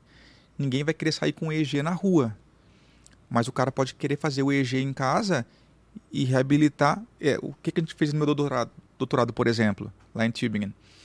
Os pacientes eles tinham acesso a uma máquina muito grande, muito pesada, dentro de um laboratório super protegido, blá blá blá, para utilizar uma hora, por, uma hora por dia, durante um mês. Depois de um mês, beleza, vai para casa, não tem mais o que fazer. E se eu vender um negócio desse aqui barato, o cara faz em casa. Ele pode ficar o dia inteiro, se ele o quiser. dia inteiro.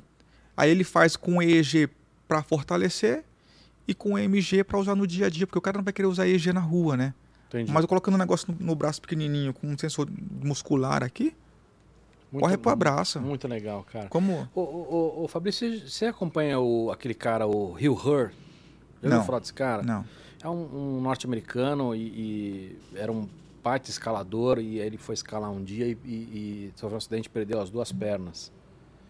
E aí o Eu- cara foi estudar no MIT e tudo. Eu acho que eu já vi o vídeo sim. E ele faz umas próteses muito inteligentes hoje em dia. E faz com sensor de, sensor de pressão. Ele É. colocou sensor que ele consegue. Ah. Eu sei quem que é. Eu entrevistei ele uma vez e, cara, é, ele, ele fala uma coisa que eu acho que é muito, muito poderosa e que ele diz o seguinte, que o, o, o ser humano nunca é deficiente, que a tecnologia é.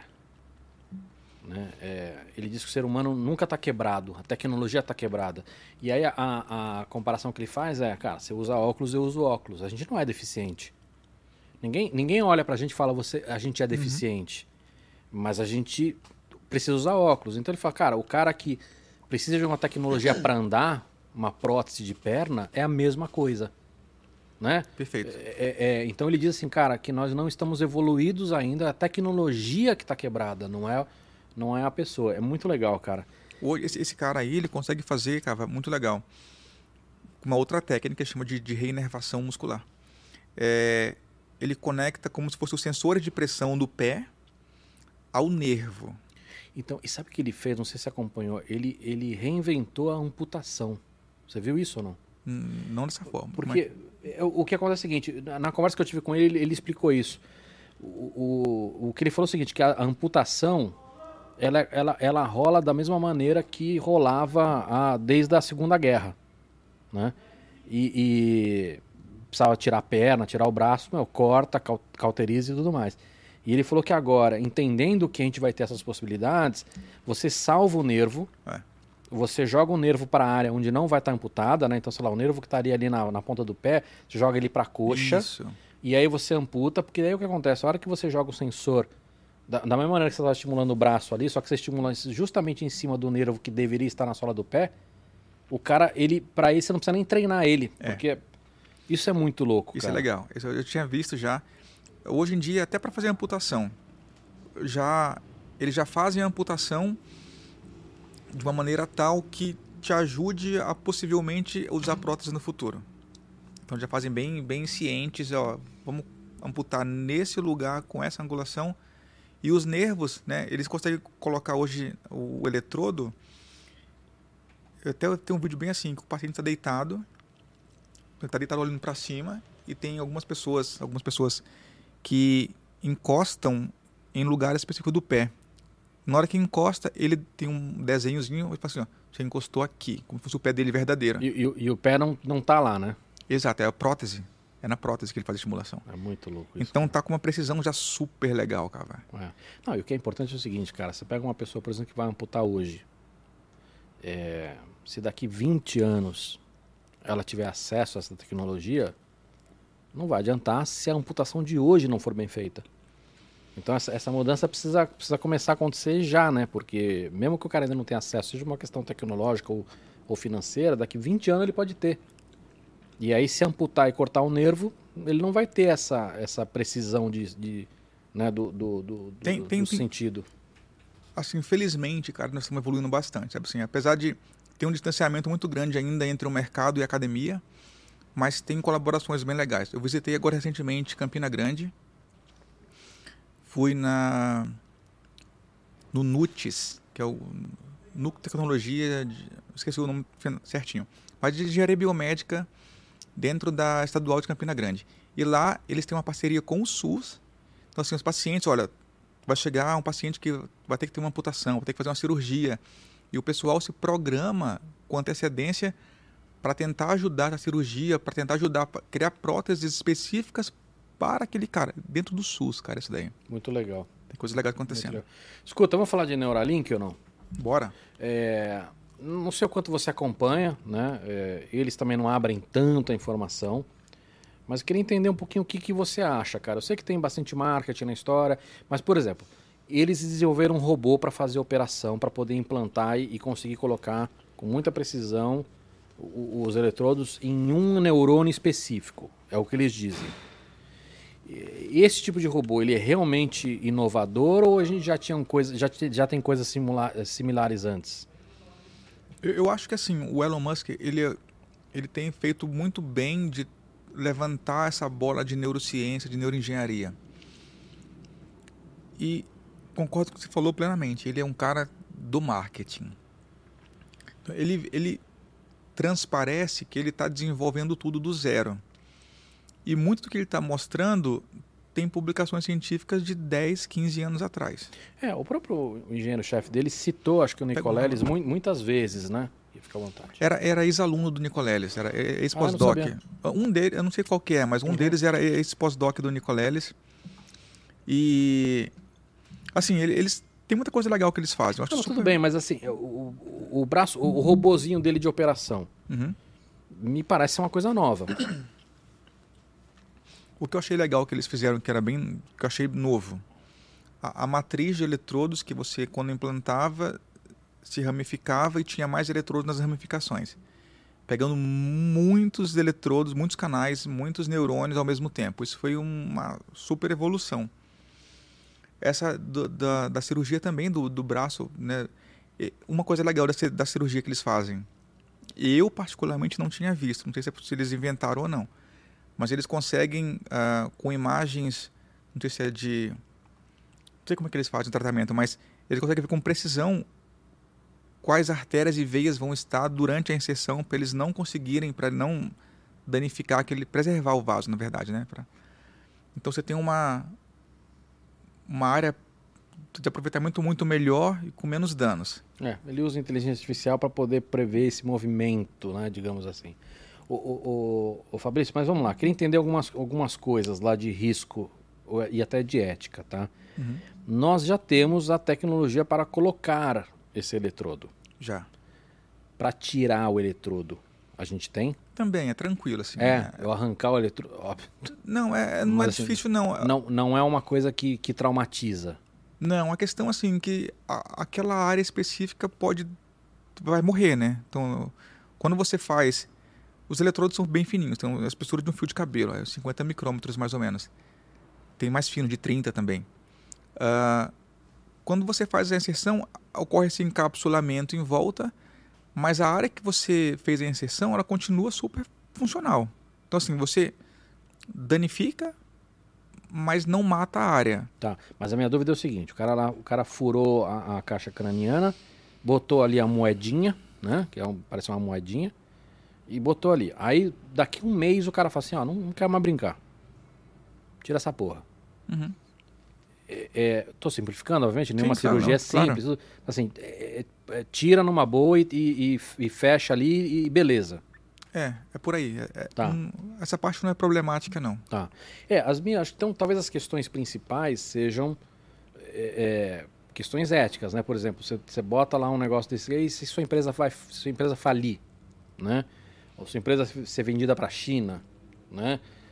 Estou é, exagerando, mas assim, acho que tem questões éticas nisso, né? Por exemplo, é, ele tá, ele, por exemplo, uma coisa que que, que tá saindo lá, eles estão matando muito macaco, né? De uma maneira parece meio exagerada, enfim. Então tem é, a sensação que eu tenho é que da mesma maneira que ele ele arrisca e acelera muito com uma SpaceX ou com uma Tesla e que não tem nenhum problema, Uhum. né?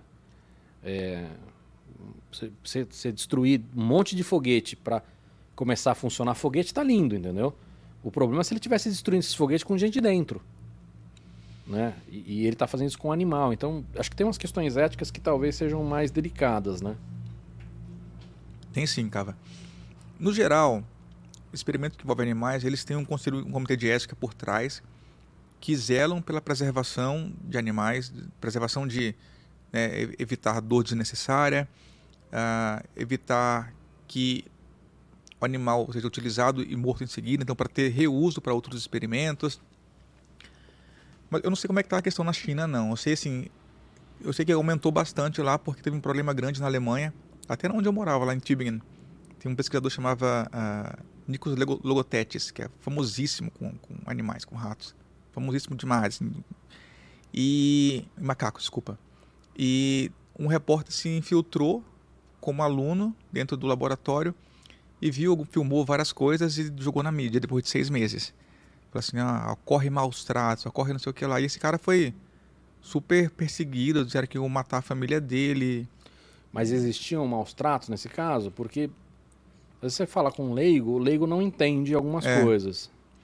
Eu, eu não sei o que, que fizeram, Cava, sabe? Assim, Tá. Eu não acompanhei essas publicações.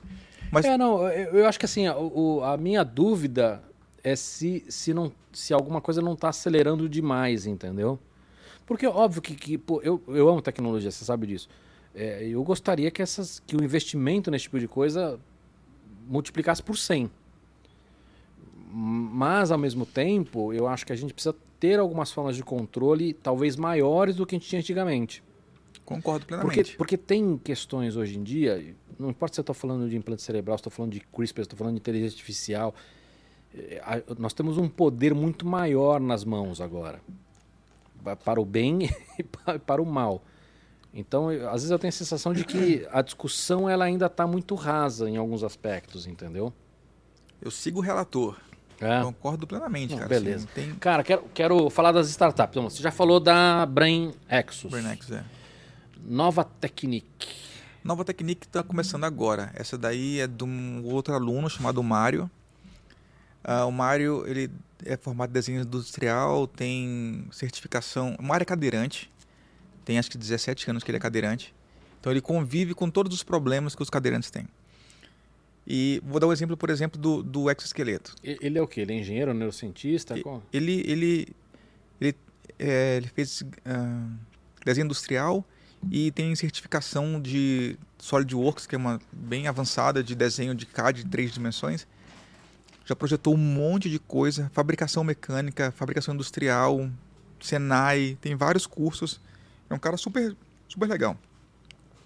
E imagina assim, um dos problemas maiores que o cadeirante tem é levantar.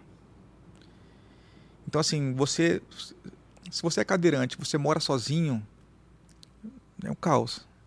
É o caso dele. Porque você não consegue pegar o leite condensado na prateleira. Por exemplo, Coisas pra gente na são tua casa, corriqueiras. na tua casa você consegue se adaptar até, mas você vai no supermercado, você não consegue alcançar algumas coisas. Você não consegue olhar as pessoas nos olhos. E coisa que a gente não sabe. Ficar sentado dá muita úlcera na, na- de, de atrito, de contato. E o teu sistema digestivo trabalha diferente. Trabalha pior do que ficando em pé, porque a gente é feito pra, é feito, né? Mas nós estamos adaptados a, ficar ereto. Então, ficar em pé resolveria 90% dos problemas que ele tem. Então a ideia dele é fazer uma cadeira de rodas que fique em pé, que use acionamento manual. Um negócio barato, que permita que a pessoa né, seja segura para não cair e possa usar em vários ambientes. Mas o que você está falando, assim, ela é uma cadeira, ela anda com uma cadeira Isso, de rodas normal, só que em alguns momentos ele pode optar de, de, exato. de deixar ele em pé, é isso? Essa é um dos- uma das, das ideias. Ele tem uma outra que, é, que já é automática, mas vai pegar o paciente de frente. Então, o paciente, por exemplo, a cadeira está sentado na, na beira da sua cama, a cadeira vem na sua frente e, e ela se segura e te, te levanta. Então, você vai controlar como joystick. Já não é uma cadeira de rodas normal. Tem outras funcionalidades. Que, que, que é uma outra coisa que pra gente é super bobo e corriqueiro, mas pra quem é cadeirante é uma desgraça. Total, demais, demais. Então, o Mário ele tem, acho que, 19 ideias, cara. A gente está criando essa startup aí, Nova Technique, para que desenvolvam paulatinamente, né, com o passar do tempo. Por enquanto, a, a cadeira ele, a manual e a cadeira elétrica. Depois vamos para as outras. Legal, muito legal. Estimule. É, essa daí, o, o nome a gente está até pensando, cara. A ideia era estimular. Né? Estimular, eu falei errado. Não, não, todo mundo lê estimule. Ah, A- o- o- quem é inglês, metade lê metade. Lê estímulo e lê estimular. Eu perguntei para os falantes nativos e. Não, estimular está correto, mas aí alguns leem estímulo também. A ideia é que lembra de estimulação. A ideia é trabalhar com crianças com transtorno do espectro do autismo, principalmente. Né? O dispositivo ele pode servir para inúmeras coisas, como depressão, por exemplo, dor crônica, Parkinson, Alzheimer, dor do membro fantasma, zumbido, crack, depressão, é, depressão já falei, mas enfim. Ah, a ideia é assim, crianças com TEA, vou dar um passo atrás. O Leandro, que veio aqui no primeiro podcast, Leandro Matos, ah, ele com a Andressa Roveda criaram a, a Cogniscience. Cogniscience é uma startup que já recebeu um monte de prêmio no mundo todo, né? Para fazer o pré-diagnóstico do TEA. Então, identificar crianças que possivelmente tenham autismo. E o Leandro criou isso daí e ele encontrou um trabalho de uma ex-aluna minha, que é a Celina, é neuropediatra, fantástica. Ela queria fazer assim, olha, hoje em dia o nosso diagnóstico ele é muito centrado no na parte qualitativa, não quantitativa. Tem como a gente pegar o EEG, por exemplo, né, para fazer uma análise quantitativa dele? E a Celina teve várias, vários trabalhos e ela publicou um deles e o Leandro encontrou esse trabalho. Falou, Fabrício, eu achei esse trabalho aqui, achei a dissertação da Celina, achei super legal, podemos conversar mais? Começamos a conversar e vimos assim, beleza, tem um diagnóstico, aí ele tem um outro trabalho de uma outra aluna, Mas peraí, que eu não entendi ainda o que, que faz. Eu entendi que você trabalha com, com é, criança só ou não? Ou- não, qualquer tá. pessoa. Com, com pessoas no espectro de autismo. Exato. Mas é para identificar o autismo, o que mais? Não, então, a Cogniscience identifica. Tá. Aí a ideia da estimular e veio para ver assim, qual seria o próximo passo. Então teve um outro trabalho de uma outra aluna, que era a Andrea. ah, e a Andrea, ela fez assim, olha, se a gente fizer uma estimulação cerebral de forma tal que a gente consiga diminuir a hiperatividade e movimentos repetitivos, pode ser uma ideia legal para fazer com neuroengenharia, que é neuromodulação, uma das áreas que a gente trabalha. Como se fosse um, um exercício físico, mas mental, é isso? Exato, como se fosse. Imagina assim, ó, a criança com TEA, criança, assim, a pessoa que tem transtorno do espectro do autismo, que é o TEA, ela tem uma camada do córtex, que é essa camada mais externa da cabeça, muito mais fina do que a nossa. E apesar de ser muito mais fina, tem cinco vezes mais neurônios. E nós vimos um trabalho da Celina, que é o trabalho com EEG, que tem uma atividade neuronal diferente, tanto de intensidade quanto de padrão. E o trabalho da Andrea, que era da estimulação, viu que se a gente, se a gente estimulasse, conseguiria diminuir hiperatividade e o flapping, que é o movimento repetitivo, por exemplo. Vou te mandar um paciente, posso?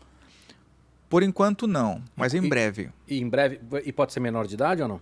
Pode ser, a gente está trabalhando com menor de idade agora. Legal, vou te mandar um. Nós estamos trabalhando hoje crianças de ah, 3 a, a 12 anos.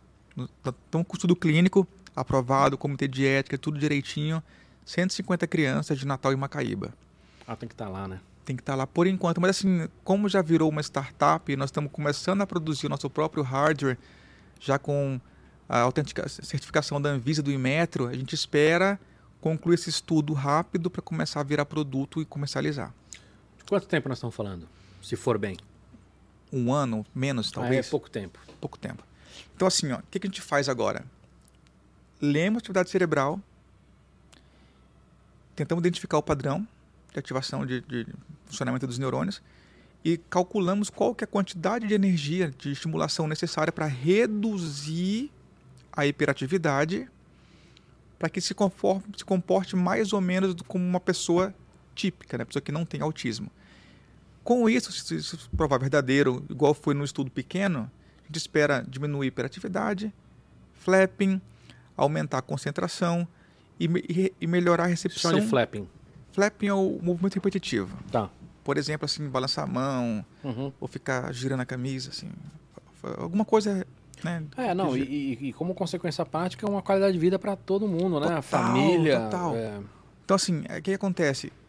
Eu falei só de alguns fatores, mas, assim, é melhorar os estímulos externos. Então, estímulo auditivo, tátil, sensorial, tudo melhora se eu diminuir a hiperatividade, porque a gente acredita que a hiperatividade faz com que sejam tantos estímulos de uma vez que elas não conseguem filtrar.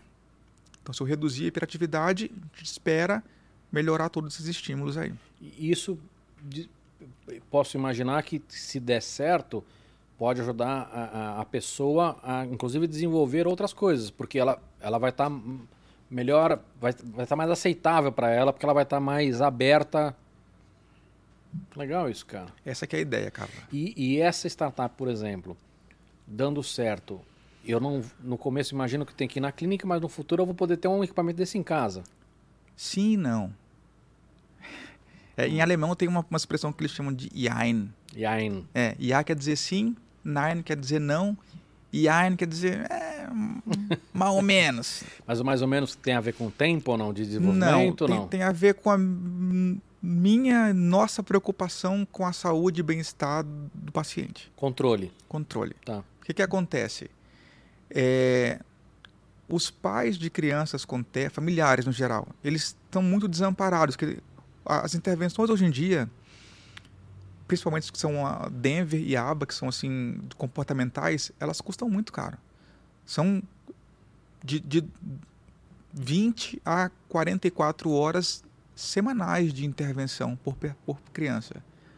Então imagina você ter 44 horas pagando aí psicólogo, TO, físio, um monte de profissionais super qualificados, treinados, mas custa muito caro. Tanto para o paciente quanto para o plano de saúde. O plano de saúde não quer pagar. A nossa Não, e intervenção, extrapolando por país também, né, cara? a nossa intervenção, a gente A tem gente uma estimativa. No, país que a gente tem o SUS, é, é- isso, é, isso é custo para todo mundo, cara. Para a família, para a sociedade. Nossa estimativa de redução de 99% de tempo e custo para os pais Ah, e familiares. Não, e aí isso tem um outro componente que é a qualidade de vida, né, cara? Porque assim, Nossa. quase 90% menos horas que você vai perder fazendo isso, né? Demais. Aí a a criança pode estar com a família, ao invés de estar somente com um terapeuta, né? É, é claro que é um estudo, está em andamento, né? Mas assim, se comprovar o que nós encontramos no estudo pequeno, vai ser uma estratégia muito legal para oferecer para a comunidade. Até o pessoal nesse ambiente de startup já pensa, pensa em dinheiro, né? Ah, quando é que vai se tornar um Ah. unicórnio, blá, ganhar muito dinheiro? Por não, que, não acho que tem perfis e perfis, cara. tem? Mas assim, muitos dos que eu conversei, falam assim, que, entre você tá- aspas, Você tá falando com os caras errados. pode ser, pode ser. Mas eu entendo o que você tá falando. né? É uma- Assim, é por que você uma- está cobrando tão barato? Falei, cara, porque por mais que seja barato, eu quero ajudar e mesmo barato a gente vai subir muito, porque a perspectiva no longo prazo é muito grande, Não, muito cara, boa. e você vai ajudar um bilhão de pessoas, você vai ficar bilionário, cobrando pouco. Tem 1% da população, cara, tem terra. É, Hoje a, a, a estimativa. 1% é muita gente, é muita gente. E assim, a gente está acostumado hoje a pensar em criança, né? Criança com TEA. Cara, eles viram adultos. Eu tenho um irmão que tem TEA, uma sobrinha que tem TEA. O irmão tem 20, sei lá, 24. Minha sobrinha tem 5, 6, 5. 5, 4, 4 na verdade. Mas enfim, é, tem muita gente que tem eles, de alguma maneira, te, te incentivaram a trabalhar com esse tipo de coisa também ou não? Sim, não. O meu irmão, assim, quando.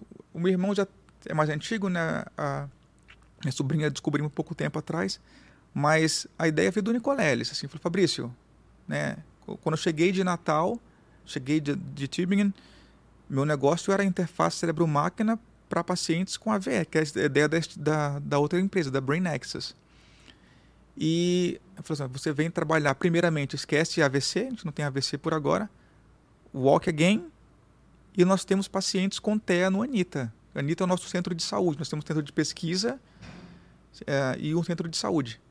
E o centro de saúde tinha TEA e falou assim: ó, temos que achar um trabalho com eles. Foi assim, ó, basicamente. Legal. E eu tive que começar a pensar em soluções, pensar em estudos que não fossem somente estudo acadêmico, né? Porque assim, eu acho super válido ciência básica, algumas coisas você construir, você publicar. Mas, cara, a gente tem que dar um passo para frente. A gente tem que pensar, parar de pensar em, em paper, publicação. Tem que pensar em. É, mas acho que as duas coisas são relevantes, né, Fabrício? São, mas na academia a gente está muito enviesado. Não, sim. Eu tenho. A gente tem discutido isso aqui em vários episódios, né? É, a gente precisa de uma evolução na academia, uma evolução de mentalidade.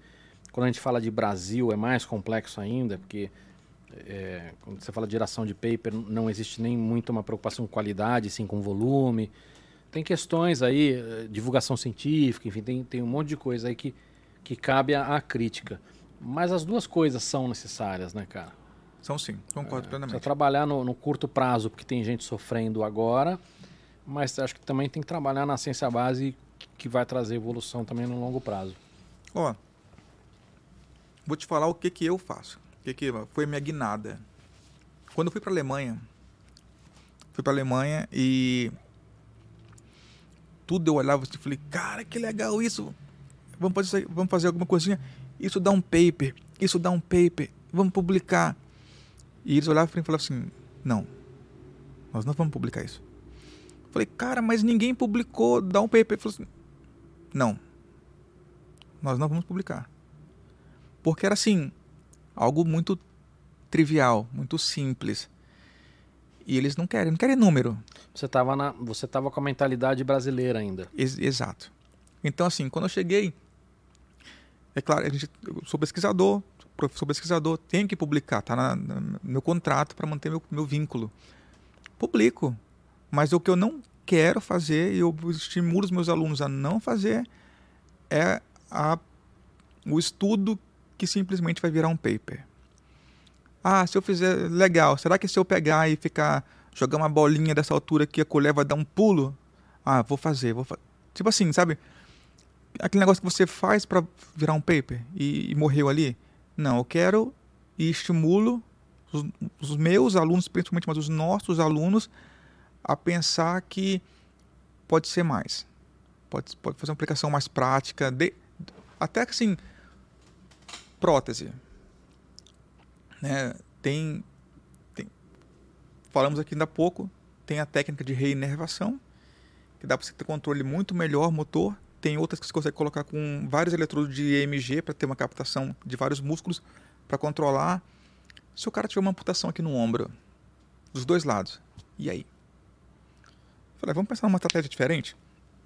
Vamos pensar, utilizar, por exemplo, LEDs que estão piscando, anexados no braço, e se eu olhar para um LED e fixar o olhar nele, meu, meu sinal cerebral vai ser modulado naquela frequência e vai executar a tarefa programada. Por exemplo, abra a mão. O LED com 5 Hz. O LED com 7 Hz, fecha a mão. O LED com 9 Hz, passa o indicador. E é legal porque o cara talvez nem perceba isso, mas o cérebro percebe, né? Percebe? O EEG percebe. Então, assim, a nossa legal isso, cara. A gente vê assim, isso é prático no dia a dia? Ninguém vai sair usando um EEG com uma prótese. Mas pode ser prático. Para um cara que tem amputação dos dois lados, pode ser prático. Mas eu não vou fazer. Cara, sabe, mas isso pode ser prático de um monte de outras maneiras, cara. Pode. Eu vi um- uma patente outro dia do, do- que foi a, a patente foi criada, ela não foi dada, tá? Que isso é um, um outro maluco aí, depois te conto essa história que é muito legal. Que, que- quem criou essa, esse pedido de patente foi um software de inteligência artificial, não foi uma pessoa. E, e ele criou uma luz de emergência e que ela pisca numa frequência que incomoda demais as pessoas, mais do que um estrobo.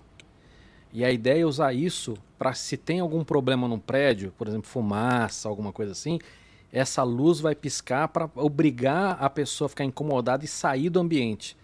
Porque simplesmente um alarme, muita gente fala assim, é um alarme, não sei o quê. E pega o surdo, pega o cara que tem. Exatamente. Então, esse tipo de coisa que você está falando, de repente pode ter aplicações que a gente não consegue imaginar. Né? Que o cara não vai usar, de repente, para estimular um músculo, mas pode usar para outras coisas. Sim. Legal, cara, muito legal. Então a, a ideia que a gente tem tentado lá no Instituto Santos do Môncava é, é mostrar que dentro da pós-graduação. Fica à vontade, cara. A água aí, ó. Toma então, me engasguei no finalzinho. Ô, Mandíbula, você tem perguntas? Cara, Eu não sei se eu consigo formular uma pergunta para esse papo. Assunto, assunto bom, cara. Mas, ó, deixa eu pergun- Vou, perguntar. eu vou lá fechar esse raciocínio, assim.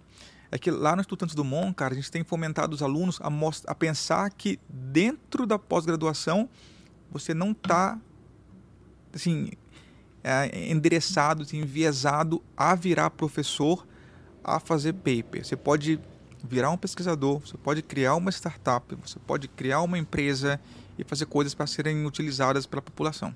Muito legal, cara. Muito bonito isso. Ô, ô, ô, Fabrício, futuro. Como é que. O que, que falta para isso, isso ganhar escala ou ganhar velocidade? É, é mais. Conceitualmente, a gente precisa de mais conhecimento sobre, sobre o cérebro, a gente precisa desenvolver hardware e software, a gente precisa de grana de pesquisa, a gente precisa de legislação. O que que, o- qual que é o gargalo hoje para aumentar a velocidade desse tipo de coisa? É, acho difícil essa pergunta, cara, bem difícil. Porque assim, todos os pontos que você levantou são importantes, todos. É tipo, Mas todos, todos hoje são um gargalo ou não? Por exemplo, no Brasil eu sei que falta grana. falta grana. É, mas, por exemplo, hardware, eu, eu vejo coisas muito avançadas hoje. Não me parece ser um, um- um gargalo. Software, agora com inteligência artificial, para você entender padrão, também parece que está bastante evoluído. Software melhorou, porque tá todo mundo mais ou menos no mesmo padrão, assim. Todo mundo tem acesso às mesmas coisas, às mesmas ferramentas. É, Não, porque, cara, hoje, hoje com, você tem muita coisa de, de IA aberta, e querendo ou não, cara, você tem que reconhecer padrão nesse, nesse, nesses sinais todos. Exato. E, e IA para isso é uma maravilha. É. Exato. Então eu imagino que, assim, nessa última década, é óbvio que tem que desenvolver, mas o software já não me parece mais ser um gargalo, entendeu? Eu concordo. Eu concordo plenamente. Assim, eu, eu acho que é, é o, o ponto que está mais forte desse que você levantou aí. Então, mas, por exemplo, conhecimento sobre o cérebro, a gente já tem o suficiente? Não. A gente conhece muito pouco. Mas, assim, É. nós, nós temos evoluído muito nos últimos anos. Um, assim, uma coisa que eu acho que a evolução tem ficado um pouco mais, pelo menos me incomoda que não tem sido tanto avanço assim, é a interface cérebro-máquina. Gente aprendeu coisas novas, dá para fazer, mas ficou assim, pô, tá, tá parado aí. Agora surgiu uma estimulação ah, cerebral que, que não pega simplesmente a parte do córtex, consegue pegar a parte profunda de forma não invasiva, utilizando ultrassom, que com frequências diferentes, que na hora que elas se encontram, elas se amplificam. Ah, legal. Acho que é- Tem, tem umas coisas de impressão 3D nessa linha também, cara. Então, assim, isso eu tô... ou tem umas coisas de, de, de som direcional, já viu ou não? Já, já. Uma vez eu fui no museu, cara, e tinha É lá... legal demais, A gente cara. ficava embaixo do lugar e a gente ouvia. Dava um passo pra frente e não ouvia nada. Então, sabe aonde forma o som? Na sua caixa craniana. É a, é a, é a, a batida da, da, da, da micro-onda ali. Sim. No- na hora que ela bate na caixa craniana, é que o, o- a frequência muda e vira áudio. Por isso que eles fazem aqueles fones que tem eh, vibração perto da, da orelha, né? Do- Ah. É, No osso que vibra, na Sim. verdade. cara, é, aquilo é legal demais. É. Mas legislação, por exemplo. Cara, isso me incomoda muito. Muito. O que, o que, vamos supor que você está falando com, com o legislativo aqui, tá? É, que tipo de coisa, que tipo de dica, que tipo de pedido você faria? É, não é, não é. Eu quero entender o seguinte: o gargalo é o quê? São, são, são burocracias. E informação. A gente não encontra, não, não encontra assim, a gente tem batido bastante numa tecla aí de como é que você consegue vender um produto, como é que certifica um produto a ser vendido com autorização tanto da Unimetro quanto da Anvisa. Tem algumas informações genéricas na internet, mas eu não consigo detalhes nem consigo preços. Mas isso, por exemplo, a gente não precisaria mudar a legislação no Brasil. Isso, isso o executivo poderia resolver esse problema. Porque o que você está É, falando é, uma a- burocracia, É, não é uma. Exato. O, o legislativo eles fizeram agora, inclusive. Tem nesse dia 12, eu acho, desse mês, que eles lançaram uma, uma atualização de uma norma que estava antiga, já tinha 12 anos parada, assim. né? Completamente caduca. É, dentro de tecnologia não tem nada. Nanotecnologia não existia naquele negócio lá. 20 anos, não lembro quanto que tinha. Mas era bem antiga. Eles lançaram uma, no- uma norma nova, uma lei nova, que ajudou bastante, está muito mais explicativo, mas, por exemplo, al- algumas coisas burocráticas ainda estão obscuras. Tá, então quando a gente fala de legislação, A questão não é a gente permitir pesquisa, e sim a gente matar a burocracia. É mais para esse lado. É mais para esse lado, mais para Tá. esse lado. Eu acho Vocês que ainda têm muita dificuldade de, de, de compra, de equipamento, não, não na parte de grana, mas assim, de burocracia, de tempo, de praça, essas coisas? Cara, nós somos uma OS. E a OS Puta, cara, isso é uma desgraça. é uma. Não, cara, é muito bom. Pra gente é muito bom. É uma organização social, né? Ela não. Ela é uma fundação privada sem fins lucrativos. E nós, nós temos, por exemplo, mais flexibilidade de contratação de profissionais e, e no caso de demitir. Mas a, a grana é pública, só que você consegue fazer parcerias com, com empresas privadas, é isso? Pode ser, mas assim, eu consigo. As, as nossas compras, elas seguem um, um trâmite muito mais simplificado do que de universidade, por exemplo. Então, se eu preciso comprar ah, alguma coisa específica para um projeto, vê lá se tem um recurso disponível para aquele ano, quanto é que vai custar, de onde que vai sair a verba, faz os orçamentos e compra. Então, assim, perto da universidade é muito melhor para a gente. Então, mas na universidade é uma coisa que a gente precisaria melhorar. Demais, demais.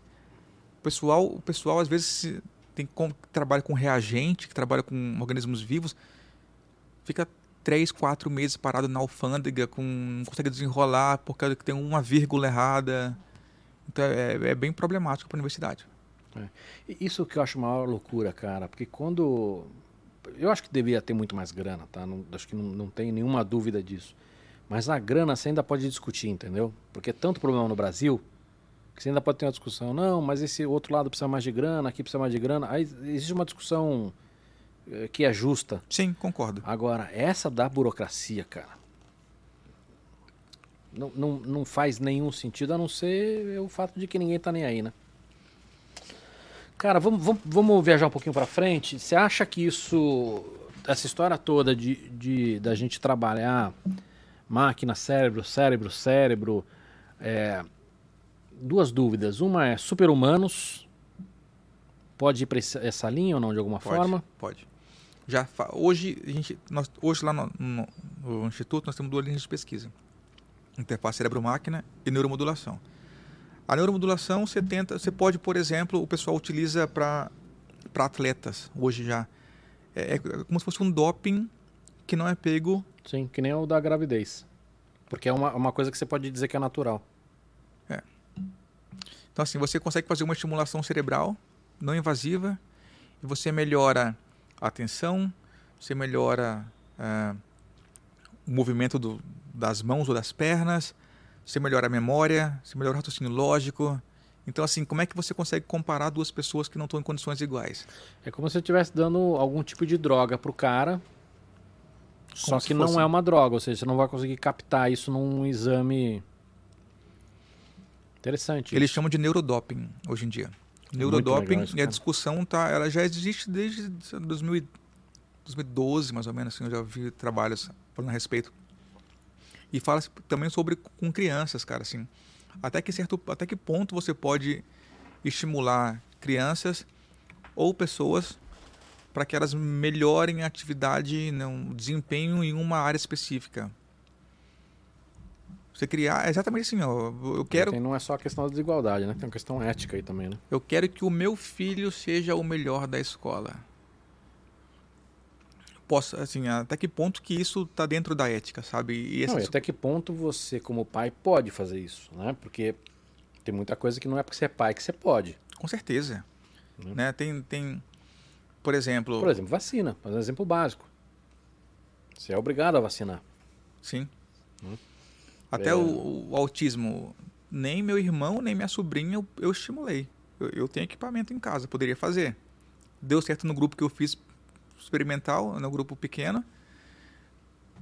Posso fazer neles? Não posso, porque não está aprovado pelo comitê de ética. O comitê de ética aprovou para fazer naquele lugar com aquelas pessoas. Então, assim, eu acho que a maioria dos cientistas leva isso muito a sério, sabe? Levar eh, esse conceito, essa bagagem aí de, de ética e de fazer as coisas de maneira correta. Download do cérebro e upload do cérebro. É, Clássico. é, eu, eu, como leigo, nunca botei fé. Eu já, já discuti isso com algumas pessoas aqui também e acho que é meio que, por enquanto, unânime de que isso é vapor. É, qual, a tua, eu, qual a tua opinião? eu tô mais ou menos por aí também hoje em dia. No curto e médio prazo, eu acho que não é execuível. No longo prazo, talvez, Cava. Sabe assim, eu- a gente tem evoluído tanto, cara, com tantas áreas.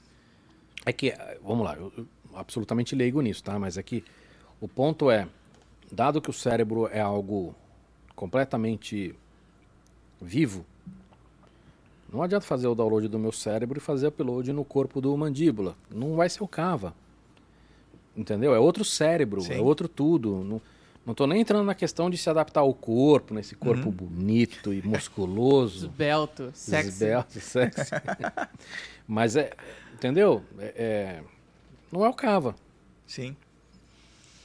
Então, mas eu, eu acho que, que vai ser possível algum tipo de. tiver um exemplo besta, a quantidade de neurônios que eu tenho é diferente da quantidade de neurônios que ele tem.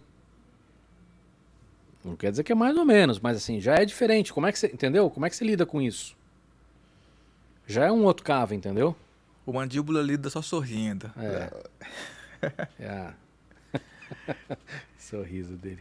Não, então, eu concordo, cara. Assim, eu- tem muita gente que busca, né? Eu- Não, não faz, sei lá, um ano que eu li um pesquisador grande que está com um aporte grande para tentar fazer isso daí acontecer. Mas isso, você sabe o que, que é, né, cara? Chama desigualdade. Tem uns bilionários que Exato. estão virando trilionário e os caras Que estão querem queimando ficar dinheiro para brincar de, de, de, de Deus. Que querem continuar se estar é, vivo para frente. que nem Black criou- Mirror. É, não, é. Tipo, o cara, Total. o cara não tem mais o, o- onde gastar dinheiro. Aí o cara quer viver para sempre e aí o cara gasta num negócio que, assim, é, é puro desejo de... É verdade, é verdade. Mas assim, então, dizer assim, não, que, tem, não tem base científica isso. É um... tem gente que acredita que isso é factível no curto prazo. No momento eu diria que Mas, mas vamos lá, mas tem gente séria que acredita, porque eu acreditar, o Mandíbula acreditar, nós não temos nenhum conhecimento sobre isso, é uma opinião de um leigo boba. Do que se acompanha, tem gente séria da área que acredita nisso ou não? No curto prazo, Tá. Legal. não. Cara, adorei o papo com você. É, pena que você demorou muito pra vir. Espero que você volte. Parabéns, cara. Muito, muito legal ver brasileiro fazendo coisa de ponta e, e, e- esse, esse pezinho na, na, na, na ciência, na pesquisa base, esse pezinho no lado do empreendedorismo, cara, é uma coisa que precisa ver cada vez mais. E a gente tem recebido gente assim aqui, muito legal. Mas é uma coisa que também, cara, fico muito feliz de ver, cara. Parabéns, espero que você continue. E, e volte aqui também para mostrar resultados e as próximas startups, né? Que está virando Show, né? serial agora, cara. São, Eu agradeço bastante, Cava. Faz, né, o Cava, nós conhecemos tem mais ou menos um ano. Ele me convidou para vir para cá um pouco depois e tem demorou 10 meses para acontecer. Mas fiquei super feliz. Apoio bastante aí o podcast. Tomara que também continue de vento em popa para voltar aqui. Vamos ver quando, né? É. Com, com ideias novas, com Daqui dez- resultados daqui novos. 10 anos, Não, que- menos, Cava. Do jeito que você é noiva, você não pode nunca. Nada, mas agora vai facilitar, vai facilitar. Muito bom. Cara, valeu mesmo. Mandíbula, muito obrigado. Eu que agradeço, o papo show de bola. É, muito legal esse assunto, cara. Mandíbula não fez pergunta, mas eu achei ser legal, Mandíbula, mesmo assim, tá? Eu não fiz pergunta porque o assunto é complexo demais pro meu cérebro assimilar, então quando vocês já estavam mudando de assunto, eu ainda tava no assunto anterior. Cara, mas eu acho que a gente vai ficar pensando sobre isso muito tempo ainda, cara. Que é um certeza. assunto bom, cara. Muito legal. Agradecer também ao pessoal que mandou a comida. Quem mandou a comida pra gente, Mandíbula? Foi o Empório Flare. Muito bem, tá esperto. E, obviamente, a Accent também que viabilizou tudo isso. Legal. Valeu, Fabrício. Valeu, gente, um abraço.